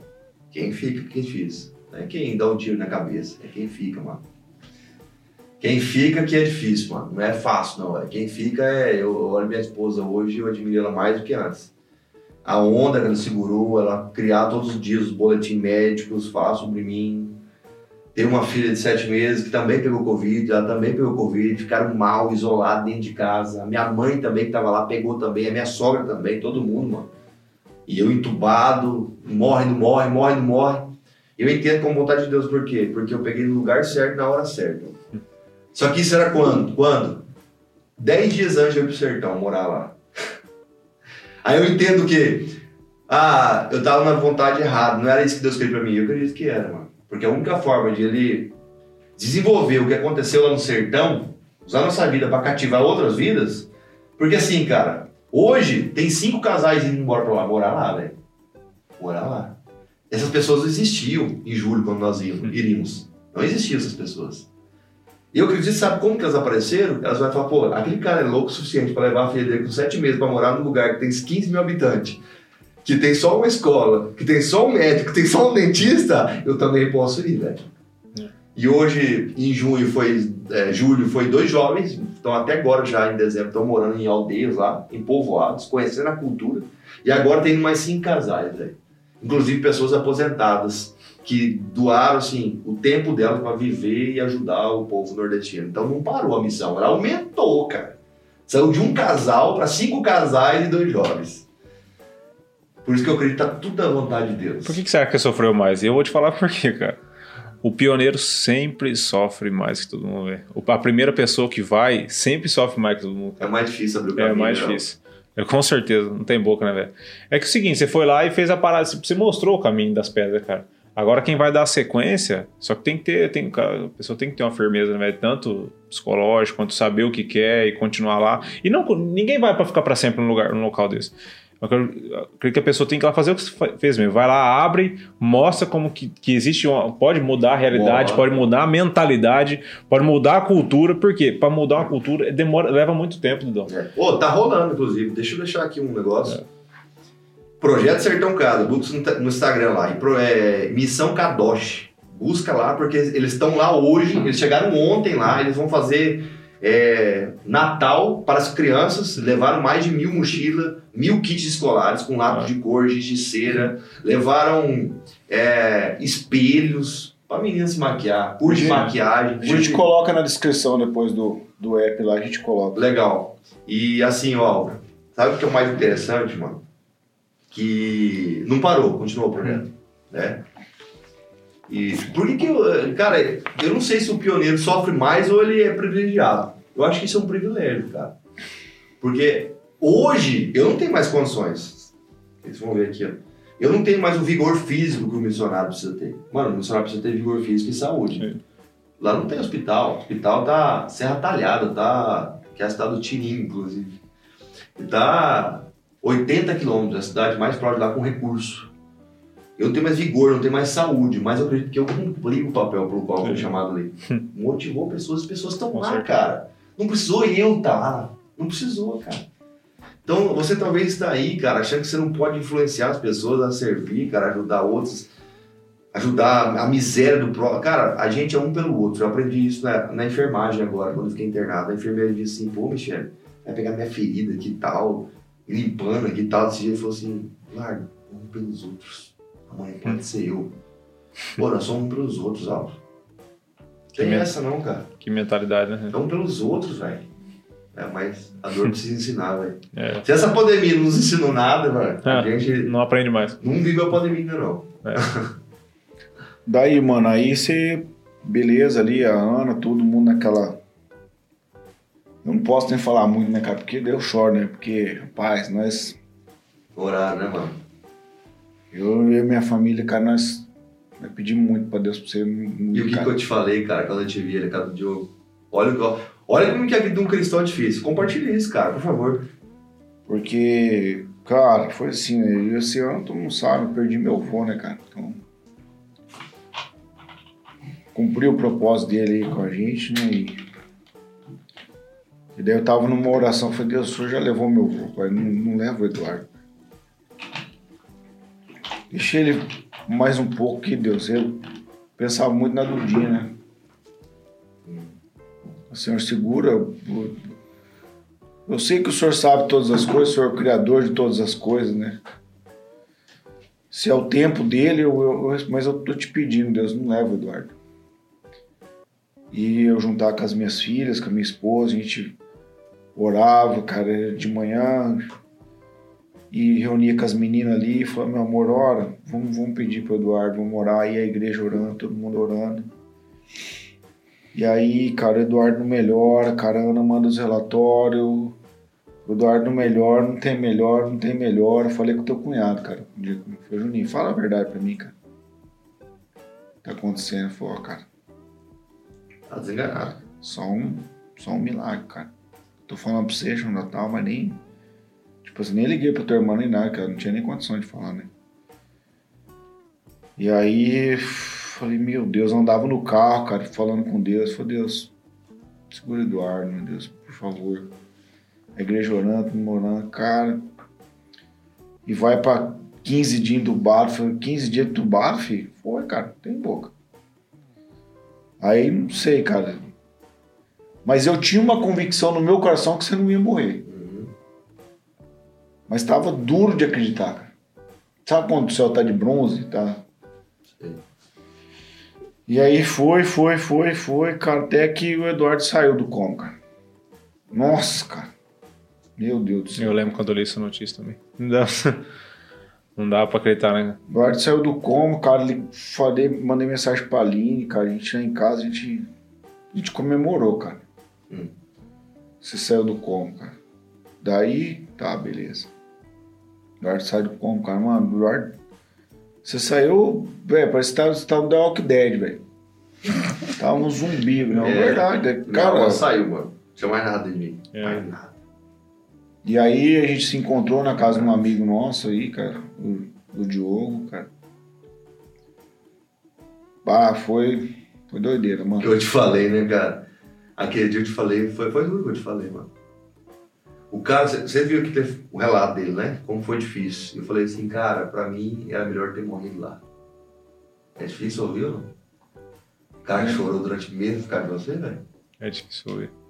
Aí eu falei pra ele, eu falei, Eduardo, você não pode falar isso, cara, porque não foi só eu que, que orei, muita gente orou, cara, você não podia falar isso, cara. Ele falou, Xunó. E é, é duro, né, cara? O cara foi atleta, né? Jogou basquete, o cara com vigor, e de repente o cara se encontra numa situação E dessa. a dor, né, mano? E a dor, né, cara? Mano, eu senti dor cinco meses, velho. 24 horas por dia. Hoje, mano, eu falo pra você. Faz duas semanas que eu tô sem dor no braço, já não. duas semanas, mano. Você tá contando, cara. Não tenho dor no braço. cara. Não tomo mais quatro analgésicos diferentes um do outro por dia pro meu nervo. Cada um com uma ação diferente. Eu só tomo Não, ele é outra pessoa. Já falei com ele, a gente tava junto sábado. Duas semanas, mano. Ele é outra pessoa, é outro cara, velho. Não, o aspecto de quando Porque ele saiu chegou de aqui, hoje é outro. quando ele chegou aqui agora já. Já é outro cara Ah. já. Mas fala um pouquinho do- dos remédios aí, cara, dessa, da- dessa- desse tempo da intubação aí, cara, que as pessoas precisam ver pra crer. Entendeu? É igual aquela. Então tá aí, né? E tá aí, cara, entendeu? Dudão venceu, tá vencendo o Covid, né, cara? Mas conta aí um pouquinho dessa, conta aí de forma, vamos supor, que você queira contar aí como que foi essa intubação aí. É, a trajetória é longa, cara. A intubação foram 20 dias, fiquei depois, torno de, eu não tenho certo os dias que foram, mas foi de 12 a 13 dias com traqueostomia já acordado. E foram 42 dias de internado, 35 dias de UTI e 7 dias de apartamento até chegar em casa. Mas foi a coisa mais difícil que a minha família viveu. Família da Ana. Já morreram pessoas na família. Morreu vô, vó, morreu tio, primos, do mesmo lado meu, do lado dela, morreu várias pessoas, cara. Mas não caso, uma situação como essa. Um jovem, eu tinha 34 anos quando eu contraí o vírus. Eu não vou falar que eu tinha uma saúde assim de atleta igual a sua, de vocês aqui, todos vocês aqui. Eu era tá bem assim no peso, mas eu tinha uma saúde, cara. Não tinha nenhuma Algo assim que falasse que, ah, o limitador. Nada, cara. Eu não tinha pressão alta, não tinha diabetes, eu não tinha problema respiratório. Pelo contrário. Não tinha nenhuma comorbidade. Nada, cara. É um pouco assim do peso só. E quando eu peguei, cara, eu sempre disse, não, não vou pegar Covid não. Por quê, cara? Numa comunidade, tanta gente tinha tido pegado, testado positivo e eu não tinha pego. Aí do nada um dia, peguei e logo a variante Delta. Aquela mais agressiva que teve no Brasil aí. Levou tantas pessoas. E cara, eu falei, não, tia, a tia tudo preocupado. Não, Eduardo, segura. Eu falei, não, vai bater aqui vai cair, que é alemão. Aqui é teimoso, eu falei assim, até pra, né, pra esse trem vingar com nós, eles não são teimosos. E aconteceu, cara, foi muito rápido. Dia 2 eu testei positivo de julho, dia 10, 11 estava entubado. Mas eu, por que que eu, eu falo que era legal falar sobre Brumadinho e Mariana, sobre esses episódios tristes na minha vida, da droga? Porque eu questionei Deus quando eu tava lá na UPA, antes de ser internado, antes de ser levado para o hospital, realmente para ser internado, dia 6 da noite, dia 6 de julho à noite. Eu tava escrevendo, não conseguia escrever ainda, tava bem cansado, não conseguia escrever. Você não conseguia mais respirar. Bem pouco, eu já tava tomando 7 litros de oxigênio já. E aí passou já para 12, até 15, com a máscara, VNI, não dava resultado. Eu perdi, perdi a consciência na, na UTI e depois fui entubado. Mas eu tava ali escrevendo, pedi um caderno para minha esposa e agora que eu acordei, ela trouxe o caderno para mim ler o que, que eu escrevi. Eu não lembrava mais. né? Hum. Eu só falei das minhas tristezas, das coisas que eu vi. Falei, Deus, eu vi tanta coisa triste. Olha de onde que eu vim, das drogas, o Senhor me ajudou a vencer isso. Tantas poucas pessoas. Ô, Cara, crack é menos de 10% que se É. liberte do crack, velho. Os caras passam em clínica depois de 1, 2, 3, 4, 5 anos, cai. Quem realmente fica mais de 5 anos que pode dizer, eu não sou mais viciado. Né? Mas não quer dizer que nunca mais você vai cair. Isso não te garante. E eu falei, Deus, eu vim desse mundo, o Senhor me libertou daí, o Senhor me prometeu, o Senhor me mostrou isso, aquilo, isso, aquilo. Olha a tristeza, olha, olha pro Madinho, como foi triste pro Madinho, Deus. Olha Mariana, como foi triste, agora eu vou morrer aqui, você vai abandonar um soldado teu aqui. Eu vou morrer de Covid antes de ir pro sertão, 10 dias antes. Eu vou lá sal- vou dar salvar a vida, cara. Eu vou morrer aqui, eu tenho uma filha, cara. Sem falar das mazelas pra Deus. E reclamei muito com Deus, falei só das tristezas, cara. E aí eu fui internado. E quando eu fui internado, eu já fui assim pro hospital. Eu tava muito cansado, cara. Mas o primeiro dia, dia 7, eu consegui ir aí pro banheiro. Eu, o dia 8, outro dia, que eu fui internado dia 7 de noite, às 7 e pouco da noite. Eu consegui ir pro banheiro, fazer xixi. Eu conseguia comer um feijãozinho e arroz. Me alimentei bem, cara. Aí dia 8 eu já não conseguia mais banheiro direito. E tinha que tomar banho de leito. Primeira experiência com enfer... técnica de enfermagem, inclusive, ó. Vocês são fantásticas, vocês, né? Os homens também. Vocês são extraordinários. Então, os médicos são o que são por causa de vocês, viu? Pelos técnicos de enfermagem Hum. e por causa dos enfermeiros. Cara, eles me davam banho, cara. Primeira experiência que eu tive de alguém me dar banho, me cuidar. Ali eu vi que Deus não tinha abandonado o soldado dele. Pelas pessoas, de que, do jeito que me cuidaram, no SUS parecia um hospital. O Einstein, o cuidado que eu tive lá, cara, o carinho que eu recebi lá. Aí no dia 9 eu não conseguia nem caminhar mais, eu nem saía do leito mais, pra nada. Nem pra ficar de pé, nem sentado, já não conseguia mais falar direito. Minha mãe foi me ver. Saiu do hospital desesperada, ela veio do Mato Grosso do Sul, pagou horror numa passagem, tá pagando até hoje, mano, parcelada. 1.900 reais só pra mim, velho. Você é mãe, mano. Olha o preço É. que tá, não. Aí fora a volta. E foi me ver, falou, meu filho vai morrer, saiu gritando do hospital. Depois, no dia da minha intubação, dia 11, minha esposa foi me ver sem saber que era o dia da minha intubação. Eu já não falava mais, nem falava mais. Quando minha mãe foi me ver dia 9, eu nem falava mais, cara. Eu só... Só saiu um ventinho na boca, tinha mais força pra falar. Né? E dia 11 eu tava sem consciência, velho. Eu sei que eu passei pela UTI dia 10, dia 11, mas eu não tenho consciência. Só que as pessoas me falam que eu me lembro o que aconteceu. Né? E aí ali, eu sabia que ia ser entubado. Eu sabia, mano. Aí eu falei assim pra. Aí eu tava quatro dias sem orar, velho. Desde o dia seis da noite eu não orei mais, porque eu fiquei chateado com Deus, mano. Falei, pô, Deus me abandonou aqui, velho. Agora. Aí eu vi que eu tava muito mal, cara. Que eu ia ser entubado, o risco de morte era iminente. Só que eu nunca imaginei que eu ia morrer. Eu falei assim, poxa Deus, eu mudei minha oração, Xandó. Em vez de ficar falando o que aconteceu comigo, eu comecei a pedir pra ele o que eu queria. Então, a oração, cara. Minha vida é permeada pela oração, cara. É o que é o que dá ruim na minha vida. Todos nós, eu acredito. Eu falei assim, Deus, eu, eu não quero morrer. Eu quero ver a minha filha crescer. Eu tenho uma filha de sete meses, foi o senhor que me deu ela. O senhor que me deu ela. Ela é um milagre na minha vida. Um ex-drogado, cara que foram pegar lá na rua, lá em, lá em Ponta Porã. Um ex-drogado que ficava pedindo dinheiro em todos esses lanches da madrugada, pulando muro na casa de. Aí, você que vai assistir, você vai saber. Pô. Eu devo dever pra algum de vocês aí. Se você quiser que eu te pague, me procure, eu quero te pagar. Não quero ficar devendo pra ninguém. Eu quero fechar tudo que eu deixei aberto. E eu sei que eu pedi dia pra muita gente, que eu não lembro mais. Dobrava, acabou a gasolina do carro. Acabou só é pra comprar droga, né? Vendia ovo, carne na minha casa. Falei, esse cara, Deus, que o senhor restaurou desse buraco aí, é pai hoje.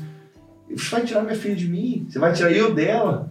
Falei, não, eu quero ver minha filha crescer. O senhor me deu minha esposa, Deus. Lembra que você me mostrou? Eu sonhei com ela, morena, do cabelo enrolado. Você falar tudo que eu queria de Deus, mano. Eu falei assim, eu quero ver minha filha crescer, eu quero ensinar ela a andar de bicicleta, eu quero ver ela se formar na, no pré, eu quero ver ela... é, eu quero dançar a valsa dos 15 anos com ela, eu quero ajudar ela a escolher o curso da faculdade, quero ajudar a auxiliar nesse caminho, eu quero conhecer o marido dela, eu quero fazer o casamento da minha filha, Deus. Eu quero ver os meus netos, eu quero conhecer os meus netos. Pedi tudo para Deus, velho, até a minha própria geração. Mas o Senhor pode me levar, agora eu não quero não. Quando eu fiz essa oração, Jesus apareceu dentro do meu quarto, velho. Jesus apareceu dentro do meu quarto. Ele olhou para mim, ele não falou nada, ele não disse uma palavra, velho. Ele só olhou para mim. Porque quando Deus olha para você, ele não precisa te dizer nada, mano. O olhar dele diz tudo. Ele diz assim, Eduardo, tudo vai acontecer. Eu tive convicção no meu coração que eu não iria mais, que eu não ia morrer. Por isso que quando você me perguntou nos bastidores aqui, em algum momento, eu não sei quem me perguntou, um de vocês, se eu tinha medo, eu nunca tive medo de morrer, velho. Porque eu sempre, depois que Jesus apareceu para mim no meu quarto, que eu pedi para ele o que eu queria, eu sempre soube que eu não iria morrer, só que ia ser um processo difícil, que eu iria para o tubo. Né? Mesmo sabendo que só 15% sai vivo do tubo. Mas eu confiei, porque ele apareceu para mim. Aí a gente foi pro tubo. Pra continuar contando? Claro, claro. Aí é longo, hein? Não tem problema. E minha esposa, mano, até esse momento tava desesperada, porque a médica nesse dia que ela foi me visitar e ela viu minha situação, ela, ela falou bem que ela, quando ela saiu do hospital, ela queria arrancar os cabelos, velho. Porque ela perdeu o pai muito nova, ela perdeu o pai quando ela tinha 16 anos para 17.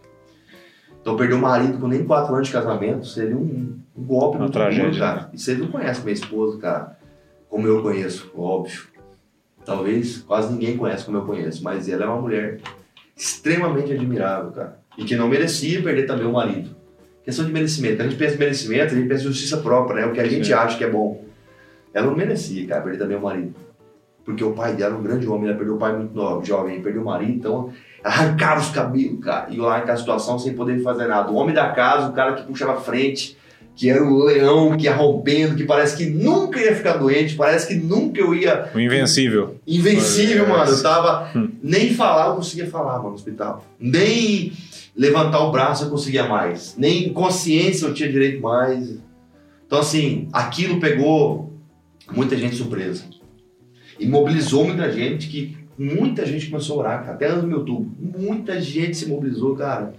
E eu nem sou tão conhecido assim a ponto de gente de Suíça, Portugal, Estados Unidos. Nem sei, cara. Se eu começar a falar aqui, é, é possível. A proporção que chegou de igrejas que atingiu, de é, é, igreja católica, é, espíritas oraram por mim. Porque falaram que depois apresentava meu nome na mesa, católicas falaram que o meu, a minha, o meu nome da minha família estava em corrente de oração. Batistas, pentecostais, neopentecostais, igrejinha de 7, 8 membros, igreja de 1.500 membros, cara. Então, assim, a proporção foi absurda. Eu acredito que foi Deus que moveu nos corações. Porque, para se cumprir a oração que eu falei para ele, velho, era pra mim ter morrido, cara. Era pra mim ter morrido. Eu não, eu não tenho dúvida que era. Hoje não era pra mim isso aqui mais. Não era mais.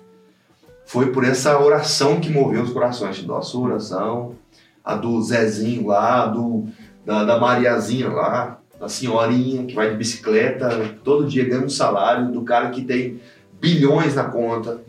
É, dessas, de, de todas as pessoas que oraram. E eu fui pro tubo e veio a médica e falou assim, Eduardo, você já sabe, né? Eu falei, eu já sei, pode entubar. Ela falou assim, você não tem medo? Eu falei, eu não tenho medo. Se eu morrer, eu vou pro céu. Porque Jesus apareceu para mim. Mas eu não vou morrer, porque ele apareceu para mim e me falou que eu não iria morrer. Que eu iria passar pelo tubo, mas que eu iria. Eu sei que tudo que eu, tudo que eu pedi para Deus, eu falei para ela, porque eu pedi isso, isso, isso, isso para ele. Ele apareceu para mim e ele me falou que vai se cumprir. Eu não vou morrer. Cara, o médico chorava. Chorava. Não era nem crente. Precisa ser crente, cara. Para adivinhar uma fé. Uma fé que uma pessoa tem.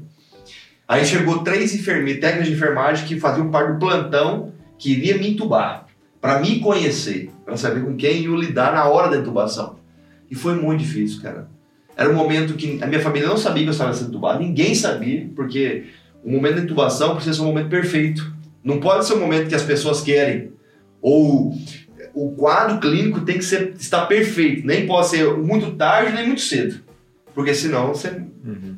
a pessoa não consegue recuperar. Ela não consegue passar pelo tubo, passar pela máquina, enfim. Os medicamentos não fazem efeito. E foi o momento perfeito. Foi às 11h30 da noite do domingo, do dia 11. Hum. E então eu tava sozinho. Só que, cara, a minha equipe que me entubou, de médicos, de enfermeiros, de técnicos de enfermagem, elas falaram que foi muito difícil, cara. Muito difícil, porque o meu sistema respiratório é muito fechado. Eu tenho o pescoço curto e meu, meu tronco é longo. Então o tubo ideal para mim era o tubo número 9. O maior que tinha no hospital era o tubo tamanho número 7. Eu acho que até 8, era 8. Teve no tamanho do tubo 9 três dias depois, mas eu fiquei com o tubo 8 durante três dias. Eles perderam três tubos para tentar me entubar e não conseguiam. Não passava o tubo pra, para, o, para o canal do pulmão. Minha saturação caiu para 23%. 23% durante mais de 3 minutos. A meu pescoço fechou, ficou roxo, a minha cabeça ficou roxa. Ah, como é que você sabe disso, Eduardo? Eu não sei disso, porque me contaram. A médica foi no meu quarto e falou assim: Eu quero te conhecer, cara. Você, quero conversar com você. Você é um milagre. Eu vim aqui para te ver hoje, depois eu acordei. Eu vim para te ver hoje aqui porque era para você ter morrido na mesa de intubação, não era para você estar tá vivo. Se você tivesse vivo, é para ter sequelas graves que. Cara, três, mais de três minutos sem oxigênio é lesão grave neurológica. Cerebral. Cara, e aí me tubaram, veio um médico de fígado, que eu nem sei como é o nome dessa especialidade dentro da medicina. Depois a gente pode ter colocado na descrição, alguém colocar aí nos comentários. Mas veio um médico de fígado que nem estava escalado no plantão, porque três médicos tentaram me entubar e não conseguiram. Veio um médico que nem estava escalado. Eu acredito que foi Deus que colocou aquele homem lá, um homem de experiência, de idade. Chegou lá calmo, pegou o laringoscópio, abriu minha língua, afastou, falou: pode colocar o cano. Colocou o cano em 30 segundos, me entubaram. Eu respirei, o oxigênio chegou para mim. Só que eu não sabia se ia ficar com lesão ou não. Eu fiquei três dias com o tubo menor, veio um tubo de fora. E na troca do tubo, no quarto dia, é, eu encontrei uma bactéria multiresistente. Eu já estava eu já tava me curando da Covid. No quarto dia, cara, impressionante. No como, é quarto, era, como é que era o nome da bactéria? Uma bactéria multiresistente. BMG. É, BMR. BMR. É, no quarto dia, quando for trocar o meu tubo, e um paciente de UTI é um paciente muito sim, crítico, sensível. Sim. E dentro da UTI que existe, dentro do hospital que existem bactérias que são resistentes a antibióticos, né? Então por isso que elas são consideradas multiresistentes. Então o que quase me matou não foi o Covid, cara. O Covid me causou a primeira pneumonia dos dois pulmões. Eu, quando eu fui entubado, eu tinha mais de 75% do pulmão comprometido. Só que eu cheguei até 98%, meu pulmão ficar parado. O pulmão, é, eu não sei o nome desse fenômeno, cristalizou o coágulo de sangue. Ele fibrilou, ele parou de funcionar. Parou. Por causa da pneumonia, que a BMR causou, que a bactéria multiresistente causou. Porque no quarto dia eu já estava curado da infecção do Covid. Os medicamentos tinham feito efeito. Só que daí veio a infecção da bactéria. E aí, cara, aí, aí me deixou um estado gravíssimo. Porque o sedativo que eu estava tomando, até então me deixava confortável ao tubo. Qual que era? Ficava alternando em Precedex Midazolam e Propofol, você todo o nome dos medicamentos do TI, cara. Gravei tudo, minha memória melhorou depois do Covid, cara. Depois do tubo, impressionante. Melhorou, cara. Eu sei, lembrei todos os nomes. Eu não lembrava de nomes, assim, de pessoas. Xandó, Willy Xandó, Thiago Damioso, Neto, Osmar Neto e Álvaro Lanza. Olha aí. E o nosso amigo ali, o José e Fran. É isso? Tá vendo? Nem conheço você, cara. Ah, melhorou, mas o que aconteceu ali? Ah, aconteceu que quando eu peguei essa bactéria, o meu pulmão ele, ele tinha que parar para a máquina poder fazer o trabalho dela. E ele não parava, cara, não parava, não parava. Então esse sedativo que eu falei, Propofol, Midazolam e Precedex, eles não conseguiam parar meu pulmão. Ele não ficava confortável o suficiente para meu pulmão restaurar. E eles me deram Rocurone, que é um neurobloqueador muscular, cara. Esse neurobloqueador muscular, ele, se alimenta, praticamente destrói as proteínas do, do, do. Eles avisaram minha esposa, falou, nós estamos lutando pela vida do Eduardo.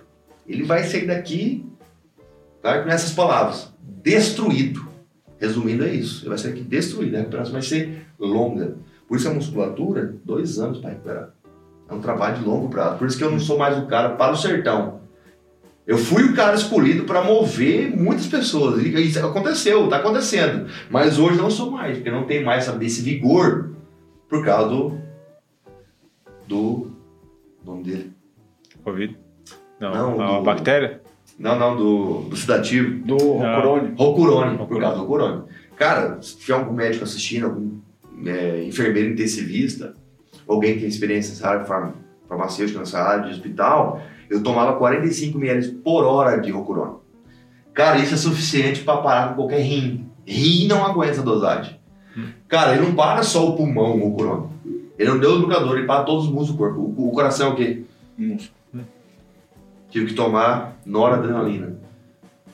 Ele é um agente que atua só para fazer o coração bater, velho. Se eu ficasse um minuto, ah, acabou na hora, um minuto, morria, velho. Eu tomava 50 ml por hora. Não tem cérebro que aguenta. Por isso que muita gente que passa pelo tubo na Covid, cara, toma altas dosagens de medicamento, quando vai acordar, não acorda, cara. Não é isso que acontece com muita gente? As pessoas não acordam, cara, porque o cérebro morre, não aguenta, rompe a veia do cérebro por causa do noradrenalina. Por causa do Rocurone. O rim para. Quantos têm que fazer hemodiálise, diálise? Xandó e amigos que vo- vocês estão aqui, não teve um minuto que meu rim parou de trabalhar, cara, com essas dosagens de Rocurone. Um minuto com 5, 6, 7 antibióticos administrados para essa bactéria multiresistente, porque não existe remédio para ela. Eles fazem um, um ali e vão mandando assim para diminuir os sintomas. E cara, a oração era o seguinte: primeiro para os, os órgãos do Eduardo não parar. Depois para para a infecção do sangue baixar, que era 26 mil leucócitos. Depois, aí, sei lá, baixou de 26 mil para 22 mil outro dia. Cara, minha família comemorava. A Ana falou pra mim que eles comemoravam, faziam um jantar especial. Os médicos falaram assim: não, não comemora isso, não, porque isso é muito, muito pouco. Falou: não, para nós é uma grande vitória, porque nós oramos por isso. Nós oramos por isso, para Deus baixar um pouquinho a infecção hoje, isso acontecia, cara. Então foi uma construção, tijolo, tijolo. Aí, outro dia que baixou a infecção, é, apareceu o problema do pulmão depois não voltar mais a funcionar. Porque o pulmão foi uma dose maior de Rocurone, ele ficou um tempo só na máquina, ele não queria mais voltar. Ele ficou fibrilado e parou de funcionar, com água de sangue dentro dele. Tô, tô falando com uma, uma linguagem, claro, gente, a linguagem de um, de um cidadão que não tem conhecimento de medicina. Mas o resumo é esse. E aí eles tinham que despertar no pulmão, porque estava chegando o 20 dia de tubo, que já era 16 dia, eles tinham que começar a despertar para poder.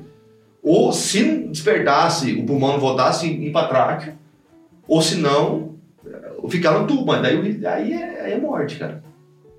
E aí dava o primeiro dia meu pulmão não reagia, cara. Segundo dia meu pulmão não reagia. Aí todo mundo orando pra parte respiratória do ar, agora todo mundo orando pra parte respiratória, cara, e aquela multidão, cara. Eu falo assim, eu acho que Deus falou assim, cara, eu vou arrumar um problema se eu levar esse cara embora. Eu vou arrumar um problema pra mim e eu vou devolver esse cara. Eu vou caçar uma confusão com esse povo. E aí, cara, o meu pulmão voltou a trabalhar, cara. Gente, eles tiveram que fazer a traqueostomia, porque tinha que tirar o tubo de mim. Tá muito. Se eu pegasse outra infecção, eu morreria. E aí, quando eu fui pra traqueostomia, eu peguei outra infecção de outra bactéria multiresistente, cara. Novamente um coquetel. Por isso que minha, a, a minha vida no hospital alongou depois, depois de eu acordar do coma. Por causa disso, porque eu tive que tratar novamente. Foi um coquetel de 21 dias, cara. Pra outra bactéria multiresistente. Né? Se ficar longo depois. Não, Aí, Exato. aí você já tava consciente. Eu acordei dia 29 de julho, Álvaro. Dia 29 de julho eu acordei. Até o dia 3, eu não tinha consciência do que estava acontecendo comigo. Eu estava acordado. Quando eu acordei, no primeiro dia, eles fizeram uma videochamada com minha família. Eu não lembro de nada. Nada. Mas pra eles, velho, foi. uma- Mano, quando pra eles foi uma vitória. Porque eu acordei do nada. Sabe como eu acordei, mano? Eu comecei a receber vídeos, áudios de amigos. Posso falar desse áudio? Pode, mano. Fala. Putz, cara. Pode falar, mano. Esses áudios fizeram eu abrir o olho, mano. Saí do coma, velho. Impressionante. As pessoas colocavam os áudios pra você ouvir? É, gravar e mandar pro psicólogo só pra dar meu ouvido, velho. Ele tava, tava entubado lá, daí a, a Ana mandou uma mensagem pra mim. Falou, Xandó, você e Eduardo são amigos e tal. Você pode mandar um áudio pra ele, que ele tá em coma, mas ele vai ouvir o áudio. E a psicóloga pediu pra eu mandar esse áudio que...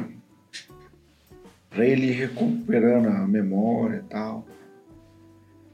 Eu gravei um áudio, cara. Tem esse áudio até hoje. Eu mandei pra ele. Falei, ô Eduardo. Fui falando de várias experiências que a gente viveu junto, cara. Na fazenda voluntário. Uhum. Dos três dias. Falei pra ele, cara. Falei assim, "Você- nós vamos viver muita coisa junto ainda, cara. Muita coisa boa. E hoje você tá aqui, mano. Tá vendo? Vivendo as coisas é boas, né, cara? Tá aqui vivendo as coisas boas. Então, Deus é um Deus que ele, ele, ele ouve a oração e responde, cara.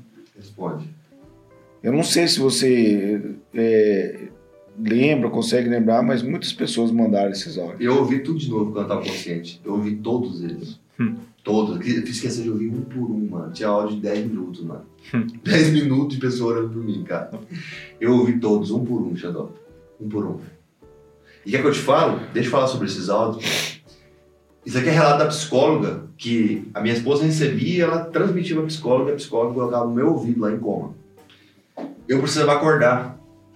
O paciente que não acorda dentro de 48 horas, se eu não me engano, ele não acorda mais, dificilmente acorda. Aí é muito difícil.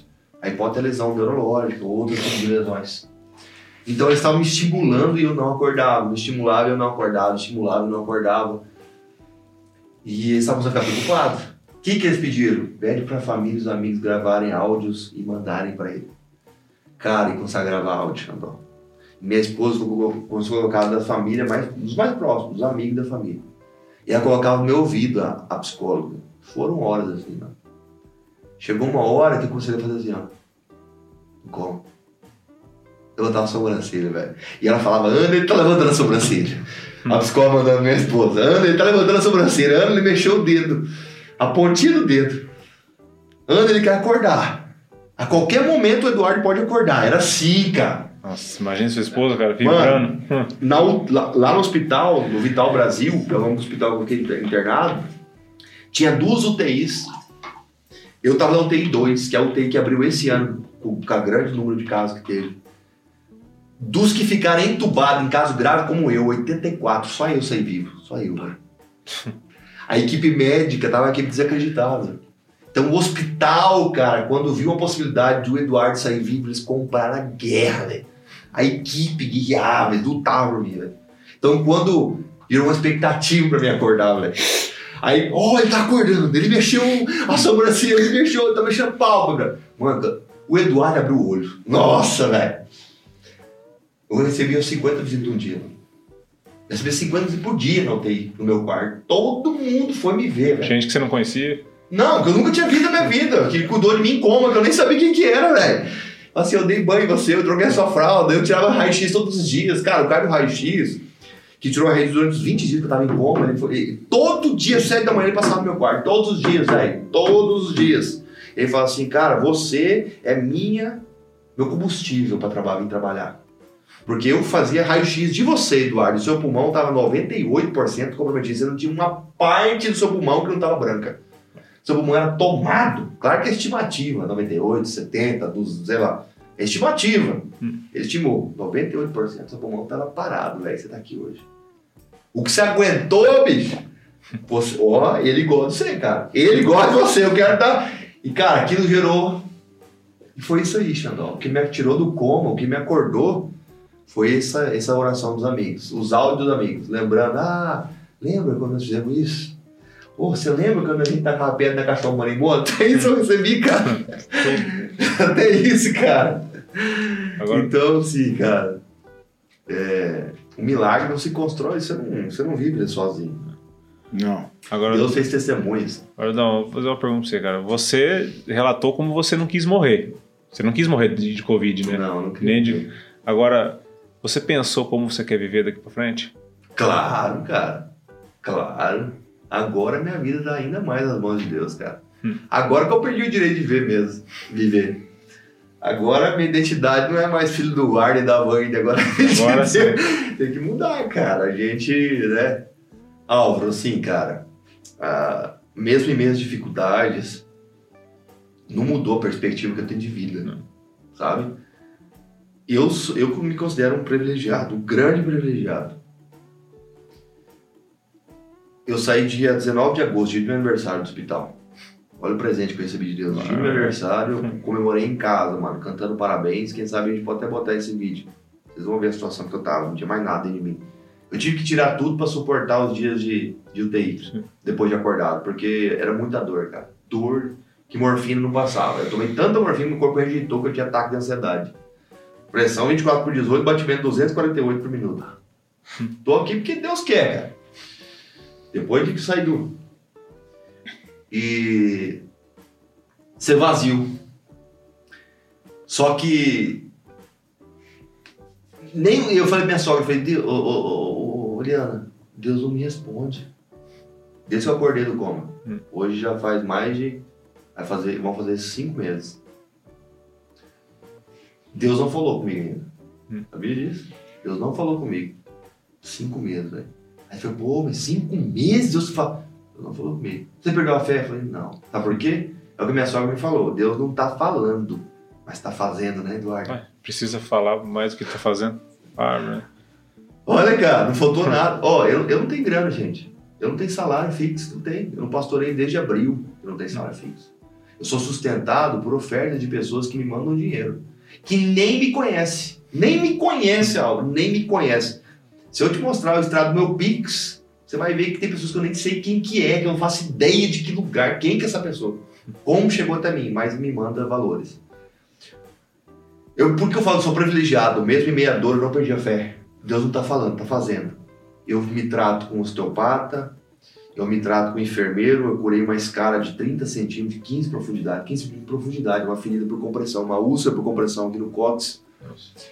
Uma úlcera que é para se fechar em 12 meses, nós estamos fechando em 4 meses, mano. Tá vendo? Deus não está falando, mas está fazendo. Não faltou assistência nenhuma de eu fazia curativo de manhã e de tarde. O custo era mais de 200 reais por dia. Entre medicamento e, e ferida. Só ferida isso aqui, gente, enfermeiro. Porque tratava com ozônio e laser. Aí fisioterapeuta, exames. Cara, se você a somar tudo, o valor é absurdo. Aí pergunta, Eduardo, a sua família tem condição? Não, minha família não tem condição. Não tem condição financeira de me ajudar. Não tem. Então como que você pagou esse tratamento? Foi Deus, velho. Ele não tá falando, mas ele tá fazendo, cara. Não tô desamparado. Não tô, cara. Eu penso em algo, ah, eu quero comer isso. É impressionante, cara, os detalhes ele cuida de mim. Porque ele não tá falando, mas ele tá fazendo. E ele continua fazendo, mano. Aí que que, aonde que eu chego tudo isso? Tá difícil? Tá, mas eu sou um privilegiado, porque não me faltou nada, Alvo. Nada. Eu tô sendo cuidado, assim. Católicos me deram oferta. Eu falo, por que eu tô falando sobre religião aqui? Porque eu sou batista. E eu considero que isso não me, não me afasta de você, cara. Você que é espírita, é católico, sei lá o que você for. Nós somos seres humanos, é um pelos outros. Aí. Entende? Eu não vou negar ajuda pra alguém porque ele não tem a mesma religião que eu. Eu vou auxiliar ele, cara. Eu vou servir ele. Inclusive, no Brumadinho, a gente servia do lado de espírita, do lado de cada... Enfim, porque se abriu pra todo mundo que queria ser voluntário, trabalhar na lavanderia. Então é isso aí, cara. Como eu vejo hoje, fazendo a mesma coisa que eu fazia antes. Servindo as Servindo. pessoas, é. Aonde Jesus estaria? O cara tá ali. É isso, cara. É isso aí. Que doideira. Se- Hoje, se é dentro de uma igreja, que seja. Né? Se é dentro lá, em missões, se Deus tenho capacidade, que seja, mano. Onde ele quiser, eu vou ir. E minha família tá junto comigo, graças a Deus. Né? Minha esposa não. Isso não é um peso para ela. A minha filha, ah, mas como sua filha vai. Gente, criança se adapta muito mais fácil que um adulto. Até nisso Deus já pensou. Ah, lá no sertão, missionário e tal, como é que vai? Minha esposa é pedagoga, ela é ensinada de casa. Cara, então assim, por isso que eu falo, Deus está no controle da minha vida. Se eu fosse morrer, era, era a melhor coisa. Nos olhos de Deus. E com certeza o meu. Então, ah, vivi, passei por isso. É o que eu estava dizendo para vocês, os bastidores, né? Uns têm sabedoria, outros têm conhecimento, outros têm isso, aquilo. Deus me deu testemunho, cara. Eu- Deus permitiu viver muitas coisas com ele. Não só com ele, né? Eu sempre fui com ele, mas com pessoas também. Então, basicamente é isso. Aí tem aquelas experiências, né, mano? Você quer fazer outro dia? Não, Não, é. é que foi o café até hoje que nós menos falou, porque. Cara, Ah, eu, tá, cara eu vim, eu- ele falando e eu refletindo exatamente sobre isso. Eu pensei assim, cara, eu acho que eu não falei nada. Não, mas é. Porque, na realidade, porque não tem o que eu falar, né? Mano, isso aqui é coisa de Deus. Porque eu queria fazer um negócio pra salvar tudo que eu vivi. E eu nunca consegui, velho. Porque eu não tinha força pra fazer isso. Isso aqui, dá- isso aqui cansa, velho. Essa estrutura, micro. Isso aqui cansa, cara. Tá aqui, tudo cansa. Não conseguia, mas aí. Tá aqui, vai ficar salvo no YouTube. Quando quiser ver, eu passar pra alguém. Ele tá aí, mano. Olha. Ó Deus na frente de tudo. Aí, ah, aí, mano, não adianta, perde o controle, meu filho. Se você tá com o controle, perde. Porque quando você perder, aí o negócio vai começar a ficar bom, Thiago. É. É. Eu vou te falar por que você tá essa careca. Você é um subintor, rapaz. Tá perto do sol. Ah, Latê, cara. Eu não fujo um episódio, Não né, cara? Pô, Dudão, você é, cara, você é mala, né, mano? Porque eu não queria chorar aqui hoje, mano, mas não teve jeito, né, velho? Senão daqui a pouco o povo fala assim, pô, o Xandó só fica chorando lá no episódio lá, velho. Mas eu tô igual o cavalo lá, né? Não, lá é. Entendeu? Mas eu tô chorando aí, mas... Já esporeou o cavalo. Não, é o seguinte, cara, é. Eu sei que você já disse aqui que os planos, né, estão na mão de Deus, mas o que, que o Eduardo imagina agora a médio, curto prazo aí, cara? É uma pergunta. O que eu imagino? É, o que, que você. Eu, a gente precisa ser cuidado, cara. É isso. Eu e minha família, nós precisamos ser cuidados agora. Por isso que a gente veio pra casa. Maracaju é minha casa, velho. Sempre vai ser. Eu posso estar no outro lado do planeta, eu vou olhar pro Maracaju e pensar como se fosse a minha casa. A gente passou por esse momento muito difícil, né? Ao longo dos anos, todas essas coisas que aconteceram conosco. A gente nunca teve um momento pra gente se recuperar. Nunca teve, ah, agora vamos tomar um ar aqui, vamos Vamos recuperar. Sempre, a gente- até nas férias, a gente trabalhava, sabe? Eu estudava, eu vinha nas férias do Maracaju, que era um mês trabalhando na igreja. Era assim, mano. Sempre foi assim. Agora a gente precisa ser cuidado. Sabe por quê, cara? Porque pra você cuidar de pessoas, você tem que estar bem, cara. É, e nossa vida, a minha da Ana, minha esposa, da Duda também, porque ela vive esse ambiente, é cuidar de gente, cara. Cuidar de pessoas que estão machucadas, feridas, estão chorando, que ninguém vê, que bota a cabeceira lá e chora na madrugada. A gente ouve coisas que ninguém ouve. Não que a gente é melhor que ninguém, porque a gente se colocou à disposição para fazer isso, viver isso. Então agora a gente quer ser cuidado, então a gente ir para casa. Né? A médio e curto prazo é isso aí. Médio, diga assim, até esse ano aí. Eu falo 2022. Né? Possivelmente depois disso aí a gente precisa pegar novos desafios aí. É, e aí tá nas mãos de Deus. Mas é ser cuidado. Em que sentido? É, eu tenho meu braço para recuperar. Tô hoje com, digamos, 40% do meu braço. A minha mão tá mais sem recuperar. Em nome de Jesus vai voltar. Amém. Mas tem a possibilidade de não voltar. E eu, eu sei dessa possibilidade. Eu tô satisfeito com isso, cara. Se Deus fala, Eduardo, você vai ficar sem a sua mão, vai a sua vida. Amém, Deus. Se você quis assim, assim vai ser. Mas eu não desisto, não, cara. A gente tá tentando tudo que a medicina pode oferecer, nós estamos tentando, cara. Buscando todo tipo de recurso, opinião, experimentando e fazendo, lutando, dá dói, vai com dor mesmo, dá, tô cansado, vai cansado mesmo. Porque se tem uma coisa que a Covid, assim, em pacientes graves, até em pacientes que não são graves, traz essa sequela emocional, cara. Além então da parte física para você recuperar, é a parte emocional. A gente passou por um, um choque muito grande emocional. Não só eu, minha esposa também. Você tem passado ainda algumas coisas, porque não, não, é, não, não é do dia pra noite, né? Tem passado. É, a gente toma remédio controlado. Hoje eu tomo fluoxetina, que é pra, pra depressão, pra ansiedade. E. Você era um cara muito ativo, né, cara? Muito ativo, Muito cara. ativo. E você agora você falou novos desafios. Eu fiquei até com medo, porque o desafio desse homem não é desafio. Não, é igual o cara- o, Edmilson lá, o Desafio. jogador, falou que Deus tinha um plano na vida do Pelé, mano. O Pelé com 70 anos, tricampeão mundial, ganhou tudo que tinha que ganhar e o Edmilson falando que Deus tinha um plano na vida do Pelé. E ele falou, ter novos desafios. Mano, o cara morreu, viveu, eu tenho Foi pra Brumadinho, fazer, O que mais que vai dar pra esse homem fazer? fazer? Lavar roupa 300 bombeiros, cara. novos é- desafios. Tem mais Novos- mano. Tem muito mais. Tem mais É. Meu Deus do céu, mano. Eu ele e o. Rambo, ele e o Rambo estão são assim, ó. Ó, a gente tem que, o que a gente puder fazer, cara, e não perder a nossa vida, claro, né? Porque a palavra bem fala, não adianta você ganhar o mundo inteiro e perder a sua alma, né? Por isso que a gente tá cuidando da minha alma agora, Sim. da alma da minha esposa, da alma da minha filha. A gente cuidar do físico, agora a gente cuidar da nossa alma, velho. Nosso emocional, parar um pouco, ser cuidado, se deixar ser cuidado agora, porque eu sei que vem coisa pela frente, eu sei disso. E esse testemunho que Deus nos deu, essa experiência que a gente viveu de quase morte, não é pra nós, cara.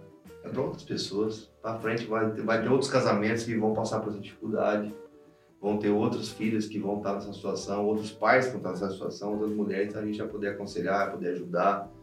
Né? Só que agora o momento é ser cuidado. A curto prazo, médio prazo aí, um ano, é ser cuidado. Legal. Netão, quer falar alguma coisa, Netão? Tô vendo você vai dar um tiro certeiro e Não, sniper. não, assim, na verdade, pra mim foi demais hoje, cara. Foi Muito. Pra mim, eu tô sem palavras. né? Até a gente falou que o Álvaro bugou, eu também buguei. Né? Até usar aquele jargão da Bíblia, né? Deus usa as pessoas loucas, né? Pra confundir as sábias. Ele não é querendo entrar nesse, nesse ah, o que é sábio, não é. Cara, mas não tem o que falar. Não tem. O que ele viveu, desde o começo, quando ele falou que não ia ser no- que ele não queria falar sobre sobrenatural, desde o começo foi, cara. Ele não, te- ele não fez tentativa de, É. de suicídio. A arma não disparou, ele, ele É. apertou, não disparou. Então, assim, você imagina, cara, olha, desde o começo. Vamos pontuar que ele não falou a parte, a parte mais espiritual, que ele falou mais, mais sobrenatural. Que vai falar Pô, depois, se em Deus, outro se Deus episódio. abençoar. Então, assim, eu, cara, eu tô no cinema, é, faltou uma pipoca só aqui. Porque o, o filme me prendeu do começo até o fim. É. E eu não tenho nada pra falar. Não tem o que falar. Pra mim, você tá louco. Isso aí não. É, Fácil. É. Oi. Faço das palavras do Neto as minhas. Só eu não Cara. sei, então. É, vou, vou tentar aqui, vou dar um, dar um migué aqui, velho. não- Então lança brabo então. Os caras tão, Nossa. É que o Xodó gosta de fazer os outros chorar, né? O negócio dele é. acanhados. Deixa o negócio o é pai. chama o lenço. Mas Chama não no é, sabe o lenço. que acontece? Tudo que eu for falar vai ser muito leviano e muito raso. Não tem o que falar. É. Então eu prefiro. Você viu, você, você- você viu o podcast do, do Adrianinho que Vi. eu comentei de Tô nós? Você, lembra que eu comentei de nós dois? Não, não tem problema. Não tem Não problema. lembro, cara. Não, não tem problema, não tem problema. Eu e Dudão, a gente teve um passado, Dudão? Foi muito massa, né, cara? Foi breve, mas foi louco, né? Foi. E não, assim, não, não é que não tinha possibilidade da gente, da gente, é, ser companheiro depois, ou colega, ou amigo, ou até algo parecido. Mas a possibilidade era bem pequena, né, Dudão? É, por morar fora também, né, cara? Exatamente. Eu, eu cheguei num contexto todo fora do Maracaju, né, cara? E a gente se encontrou já, eh, tava a primeira vez que encontrei com o Dudão, ele tinha, ele tinha a gangue dele, eu tinha a minha, né, Dudão? E as duas não se bicavam, e eu... Pode... é, é. Eu já... E já... Que E, tempo, assim, hein, amigo? Você foi. tinha amigo pior que eu, cara. eu tinha... Esse cara tinha... metia fogo no carro, lembra? Ah, é verdade. Eu não tinha o que fazer, põe fogo no próprio carro, Eles né? ficavam sentados lá olhando, É chorando. verdade. É verdade. Ave César. E, cara, e até o- o- os caras tinham um sonho de ver eu e você brigando. Você sabia disso aí? Você lembrava disso Não sabia É, disso, cara. porque eles falavam que eu era o, eu era o, eu era o maior da, na da minha gangue e o Dudão era o maior da deles. Eu não lembro disso. Eu era cara. o mais bravo da, da minha gangue e o Dudão era o mais bravo. Os caras, eu, eu sempre ouvi, cara, eu sei o Dudão, você sei que se eu trompar um dia, cara. E eu tinha uma vontade, porque, cara, eu também, eu tinha uma vontadezinha. Chegou a hora. É, o momento, agora é melhor, né? Agora tô. É. Viu? No melhor. Agora, agora o como vai é todos os treinos de rock balboa dele dele, ele vai fazer funcionar. Ele- Como é que eu luto com um homem dele depois com um testemunho desse, velho? Eu já saí perdendo. Entendo, já, já na arrancada. é, Ainda bem que eu nem. E eu lembro que os caras sempre falavam, cara, não, vocês se Dudão, vocês têm capaz de ser, pra ver se vai ser, vai ser o duelo, né, cara? E eu vi, eu não, eu, eu, eu, não, eu não via o Dudão nessa época muito, cara. Não, não, não trompava, a gente não, assim, não, não, se, não, não se batia, cara. Não se, não se encontrava na rua, né, cara? Não. E o próximo contexto que eu, que eu, que eu vi o Dudão Olha foi muito louco, cara. Porque eu já tinha me convertido, ele já era pastor, né, Dudão? Eu era missionário. Você era missionário O- na ó, época. o que você fez marcou eu, marcou pro resto da minha vida. Porque até, até hoje, só você orou por mim, mano. Quando eu cheguei. de- É, E eu- Essa história, eu tava tentando lembrar qual que era a história. É, e eu, na, quando Ele ele, chegou, quando ele, tô ligado. quando ele falou isso pra É, mim, e, e assim, ele foi passar, uma passagem, ele falou, ele falou, ó, eu vou lá passar pra ver você, cara. E eu achei que ele não ia, porque tu, o tanto de gente que ele, esse cara conhece, que é amigo dele, que ele, né, é muita gente, né, cara? E eu achei que ele não ia. E eu tava trabalhando no escritório, acho que tinha produtor lá, a gente tava fazendo negócio, e ele entrou, cara. Quando ele entrou, eu já tirei todo mundo, tá? Falei, cara, vou dar, uma atenção pros caras aqui, porque o contexto que eu tinha com ele foi ruim e eu queria ter um tempo bom com ele. E foi naquele aqui, e eu, eu parei tudo, falei, cara, eu, eu esse momento aqui é, é- é- tem alguma coisa especial nisso aqui. E eu acho que o Jean que tava comigo trabalhando já na época, Jean, né? era, já, já era o Jean, né? Tava, tava assim. já era o Jean. Tava na frente ali. E ele falou assim: Ó, minha esposa tá no carro ali, mas o cara, eu quero trocar uma ideia com você e tal, não sei o quê. E eu vi que ele tava muito agitado, como ele é. O Dudão é um cara, energia no 12, né, cara? Você é um cara. Dudão sempre foi um cara faca na caveira, É um né? pouco menos agora. Agora tá, Um agora pouquinho. tá, velho. Pai, tá- né, cara? tá- Pai, tá- né? Tá Mas também, né, velho? Canivete na cabeça. Mas também, né, cara? Tá, tá louco?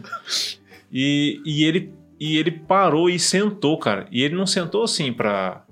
Tipo assim, ele falou assim: Ó, minha esposa tá no carro ali e tal. A gente já tá- estava indo pra Campo Grande, né? Pegar o, É, é o, mesmo, né? o- o avião. E eu vi que ele tava um pouco inquieto.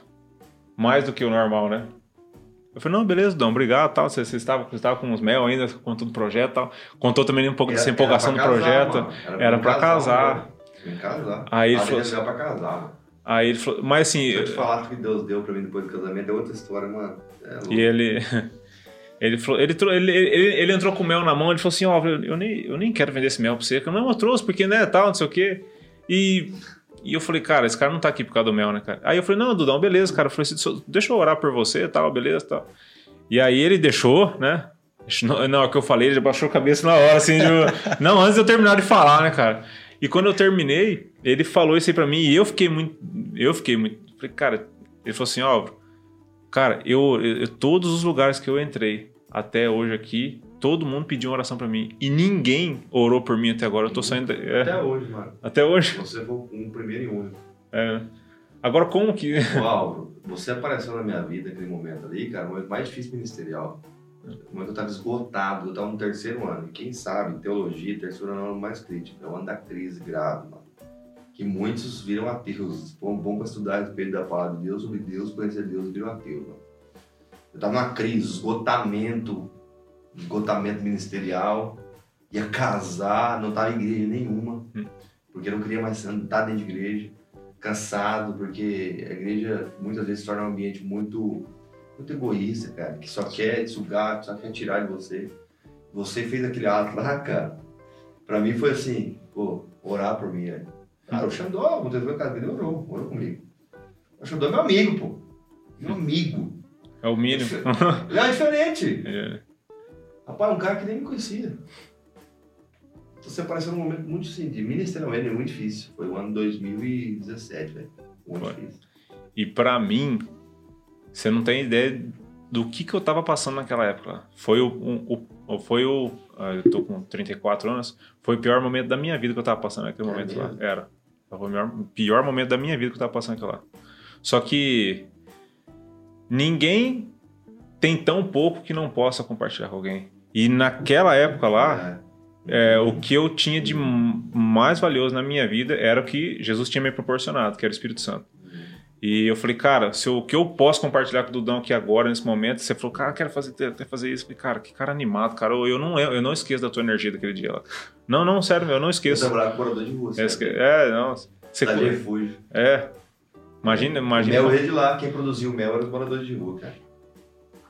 Eles louco, faziam o curso de apicultura, produziam mel e a gente vendia para sustentar. E quem que ensinou eles, quem que ensinou eles a fazer? A gente? O mel. A aula. A gente dava falou. aula para eles. Eu lembro de você contando essa história. Então, assim, eu, eu não esqueço que ele falou isso aí pra mim, cara. Não, não, não esqueço. E depois a gente não se encontrou mais, né, cara? A gente não conseguiu, mas Nunca mais, você- cara. hoje eu sempre que... falo, cara, eu quero encontrar esse cara, cara. Eu fui no Diogo e falei assim, fui lá do aula encontrar esse cara, velho. Hum. Aí pra você ver. Estamos aqui hoje. Tô aqui hoje. Não, mas fica frio. Nós também não conseguimos encontrar ele. Você não é o único, não. Os caras vão no meu escritório e tiram selfie, ó. Tô aqui, ó. Vim aqui e tal. Mas Fala você, aí, irmão. Não, tem que falar, cara. Não, É- Ele quer que você faça a pergunta, a pergunta do Ah, café. É, a pergunta do café. É, é que é, a per- a pergunta do café é a pergunta de julgo, mas pra você não vai ser difícil, né? Pô, você, você já falou e desfalou, mas é, a pergunta mais difícil, por que, que ela é mais difícil? Porque é o que a gente sempre fala, Dudão. As pessoas vêm aqui e tal e contam do, do dia a dia, tal, da profissão, tal, da família tal, do que fez, do que não fez tal. Só que essa pergunta, ela sempre é a mais difícil para quem ouve ela. Porque parece que ela é decisiva, mas a gente percebe que não é, né, Xandó? Ela é uma pergunta de contexto tanto de passado quanto de presente e tem um pouco de futuro também. Que é a pergunta de que é, quem é Eduardo Wal- Waldorf? Porque você não é apenas um pastor, você não é apenas um cara que foi lá em Brumadinho, você não é apenas, né? Você é um cara que se for apenas foi, do, foi de morrer. Você é É fácil resumir essa pergunta. quase morreu, viveu, tal, não sei o quê. E as pessoas bugam nessa pergunta. Porque ela- mim, elas tá não respondido do- desde o começo. elas não estão preparadas para perguntar. Por quê? Quem é? Porque é uma pergunta de dentro para fora. Aham. É uma pergunta de dentro para fora. Quem é o Eduardo? Quem é Eduardo Valdo? O Eduardo é o filho, marido e o pai. Ó. Me tornei, cara. Hoje eu consegui É. alcançar esse maior objetivo da minha vida. Hoje eu honro meus pais, eu obedeço meus pais, eu cuido dos meus pais o máximo que eu posso, eu propicio o que eu posso de melhor para eles. Eu tento ser o melhor marido para minha esposa. Hoje eu vivo em função da minha esposa, para Hum. deixar ela feliz, confortável, numa posição agradável. E eu tento ser o melhor pai, cara, do mundo. Hum. Né? Eu tento amar minha filha todos os dias, não mimar, amar. Muitas vezes falar um não, ter que falar para ela que ela não pode fazer isso, não pode comer aquilo. Hum. Mas outras vezes chorar com ela igual hoje, que ela infecção urinária, um dia sem urinar, fez xixi, um bebê de um ano. Chorar e não querer passar sonda nela, cara. Hum. Então assim, hoje o É. Eduardo. Quem é o Eduardo? Um filho, um marido e um pai. Eu consegui, cara. Que Nós você conseguimos. Nós, velho. Todo mundo que construiu mesmo. Que a gente não é sozinho, é um pelos outros, cara. Essa frase, nós somos um pelos outros, cara. Você tem algum sentimento? de- Porque é o seguinte, muitas vezes quem tá dentro da nossa casa vê a gente lutando para ajudar as pessoas a conquistar alguma coisa, ou uma dor, uma mágoa, e às vezes as pessoas de casa, porque, porque elas não precisaram algo de alguma coisa da, da gente ainda, às vezes ficar de lado. Você já teve essa impressão? Porque é o seguinte, às vezes, ah, você ajuda fulano, ajuda o ciclano, mas às vezes quem tá do nosso lado não precisou num momento assim crucial, em tipo, cara, eu, você tem, porque é o seguinte, eu sempre penso nisso.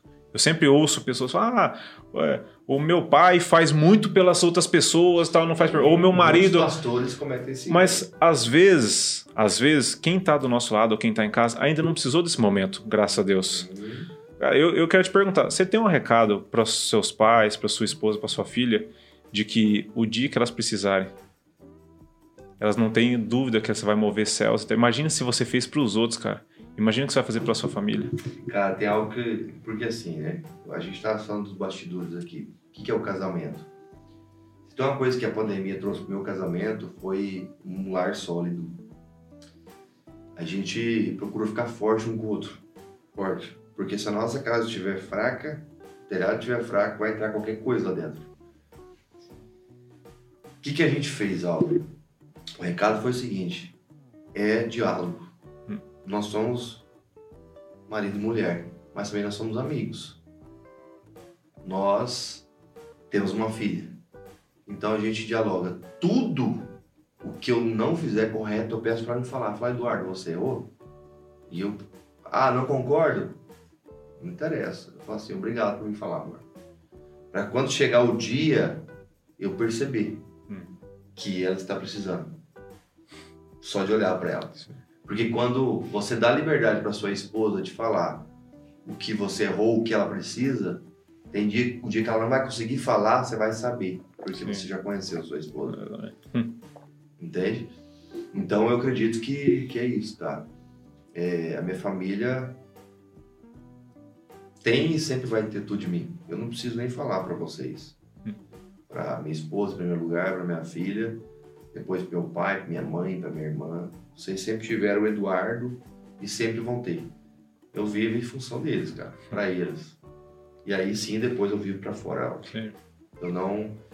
Eu, eu aprendi com alguns, alguns homens e algumas mulheres que salvam outras pessoas, ajudam outras pessoas, mas a família fica em segundo, terceiro, quarto plano.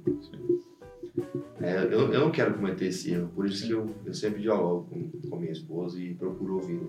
Boa. Uau. Dudão, dá suas considerações finais aí. Curtiu o episódio? O que, que você achou aí do café e tal? É, tem alguma coisa para acrescentar? O que que, o que, que se... Cara, eu assim, não. Acrescentar. Tem nada não, cara. Talvez um. Como de bebe, um. Bebe É. também, né? um cafezinho. Três horas Um de, três horas de podcast. É uma. Um, um aperitivo. Não, Um vinho, uma, uma azeitona, um Ah, churrasquinho. mas é depois, mano. Vamos sair daqui e vamos mais É. jantar. Mano. Seguinte, mano, ó, eu tô satisfeito demais, cara. Tô feliz. A qualidade é altíssima, cara. Altíssima, velho. Isso aqui tá a nível de podcasts aí de grandes cidades. Porque vocês entrevistam realidades, cara. Coisas que acontecem todos os dias, em todas as casas. Filhos usuários de drogas. Empresários que venceram trabalhando com a família junto. Cara, isso foi fantástico. Fulana que era negra e estava num contexto de pessoas só brancas, foi muito rejeitada, que foi o caso da Érica, e hoje cuida de moradores de rua. Adriano, que. Pastor Adriano, que não tinha uma voz, que os médicos falaram que nunca ele ia falar de uma forma. Hoje tem uma voz perfeita e fala para milhares, centenas de pessoas. Então, assim, cara, o trabalho de vocês é fundamental. Obrigado por vocês, né? Me convidarem, permitir que eu abrisse um pouquinho aqui da minha vida e para que outras pessoas também me conheçam. E vou continuar sendo um, um, um cara que assiste, viu? Eu tô lá seguindo o Café Brothers no Instagram, sigo no cara. YouTube, sigo, velho. Eu assisto o máximo de podcast que eu posso. Tem alguns que eu fiquei, assim, eu gostei mais, Hum. né? Porque realmente a gente se identifica com alguma coisa a mais ou não, né? Muita certeza. gente pode não identificar com o meu, com a minha história. Mesmo assim, cara, extraordinário o trabalho. Continua, velho. Continua. Vai ser só coisa boa. É, na minha cabeça tá inimaginável o tanto de pessoas que vão, Cara, tá maluco. vão se Eu vou falar pra com- você. Com a história dessa. Eu só sinto muito por quem vai assistir. Depois de mim, porque eu fui o primeiro. É. Massa, cara. Bom Massa demais, mesmo. cara. É isso aí, Obrigado. cara. Isso aí. Fala aí, Neto. Não quer falar também? Cara, Bora. não tem, não tem o que falar. Não é questão de tudo falar, cara. Olha, olha só a intensidade, a profundidade disso aí que ele falou desde o começo, cara. É. Então, assim, a gente, a gente chega aqui com um probleminha que a gente acha que é um caminhão que. O cara vem aqui, rapaz, o cara. Fechou. O cara vem aqui com duas horas aqui, rapaz. Eu tenho, cara, eu tenho que agradecer, porque isso aqui eu vou chegar em casa, eu acho que eu não vou nem dormir. Porque vai ficar ruminando isso aí, cara. não não tem, não tem. Pra mim não Ah. tem. Fala, ó. Vai, você vai. vai não, tio. verdade mesmo. É, fala você verdade. agora. Tem que falar um pouquinho também, você só chorou? Mano, é. pra mim é um pouco difícil falar do Eduardo, né, cara? Falar, porque a gente é, é muito amigo, né? É amigo, irmão, né, cara? Então, a gente já caminha junto há bastante tempo, né? Quando eu tive à frente do. lá no- na igreja, ele sempre esteve comigo, né, cara? Então, é, pra mim é uma, uma alegria ter ele duas vezes, ele vivo, né? E ter ele aqui no, no podcast, né? E acredito que milhares e milhares de pessoas serão impactadas, cara, por essa história sua, cara. Vai ficar gravada aqui, as pessoas vão contar umas pelas outras. Vão chegar milhares de áudios para você, para nós, de pessoas que vão se inspirar na sua história, porque isso é um milagre vivo, cara. É um milagre vivo. Eu até quero falar para você um, como que se resume o Eduardo para mim. É uma música do Voz é Verdade, mas eu não vou cantar, tá? Pra ficar tranquilo. Ah, não, mano, essa música é a música que me tirou do UTI. Nem canta, mano, porque eu vou acabar chorando aqui, mano. Não, é assim, ó. Aquilo que parecia ser impossível. Hum. Aquilo que parecia Não ter saído. não ter saída. Aquilo que parecia ser minha morte, mas Jesus mudou minha sorte. Eu sou um milagre, estou aqui. E depois, Ah. usa-me. Hum. Eu sou o teu milagre. É isso mesmo. Esse aí, cara, só testemunha. Tô aí, isso Usa-me, eu quero te servir. Hum. Então, assim, essa música, é, pra mim, que define o Eduardo, cara. É um, Hum. é um milagre você tá Tem aqui, como cara. viver pra. ó, ó. Tem como viver pra outra coisa, mano? Não. Tem como virar as costas pra esse Deus que me cuida de tão perto? Não tem como, mano. E tem como eu não falar pra outras pessoas desse amor? É impossível, velho. É É possível. impossível, é impossível. mano. Pra mim é impossível. Eu vou falar pro Torara colocar essa música no final aí do, É. do episódio aí, cara. Pra, pra galera ouvir, porque é a música que define a sua história pra mim, cara. Um milagre, tá aqui. É a versão de uma mulher, viu? Católica, top. Nunca escutei, não. Geralmente. Não, suci.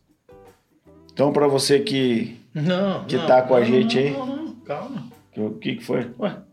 O que o cara merece? Ah, é, cara. Pô, Caramba, o mano. Thiago tá até agora esperando isso aí, velho. velho. A única coisa que ela... Tem, tem uma coisa melhor do que dar palmas? Não. Que isso, cara? Para! Pelo amor de Deus. É o Ah, não. Vamos terminar esse de pé que a gente nunca terminou, né, Xandó? Fica terminando Dá as considerações finais aí. Avisa a turma o que que é. Galera, quem não seguiu a gente, segue a gente lá no, no Instagram, segue a gente, se inscreve no canal, No YouTube. no YouTube, né? Ativa as notificações, compartilha com todo mundo aí. Tamo no Deezer, tamo no Spotify, tamo também no TikTok, né? É, vamos, vamos fazer uma votação lá no Instagram. Quem votar que sim, o- a primeira dancinha do TikTok vai ser do Xandó. E é isso aí, tamo junto, um abraço. Um abraço. É nóis. Valeu, Grisara Cafezeiro, tamo junto. Obrigado. Um abraço.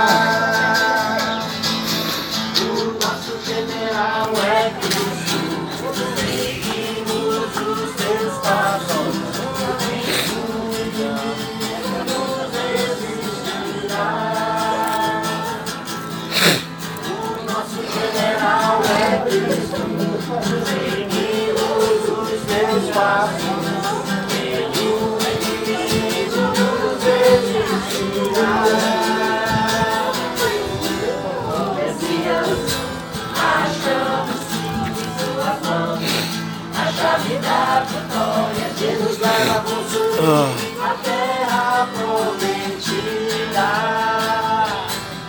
Vamos cantar porque o canto da vitória. Glória a Deus!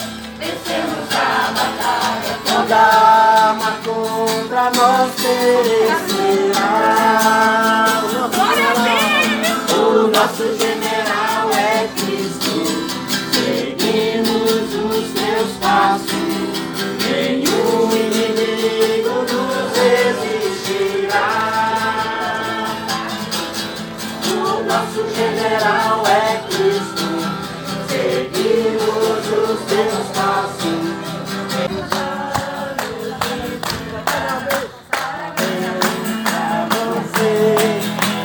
Ouvir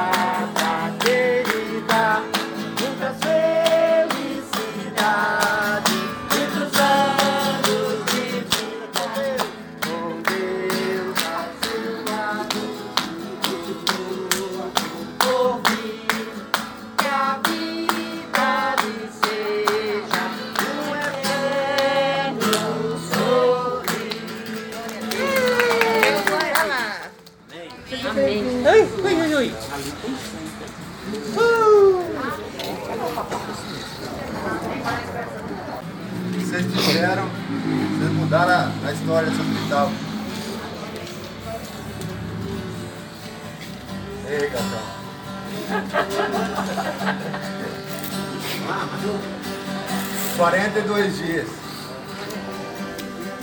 Mas Deus nos manteve de pé. Amém. Glória a Deus.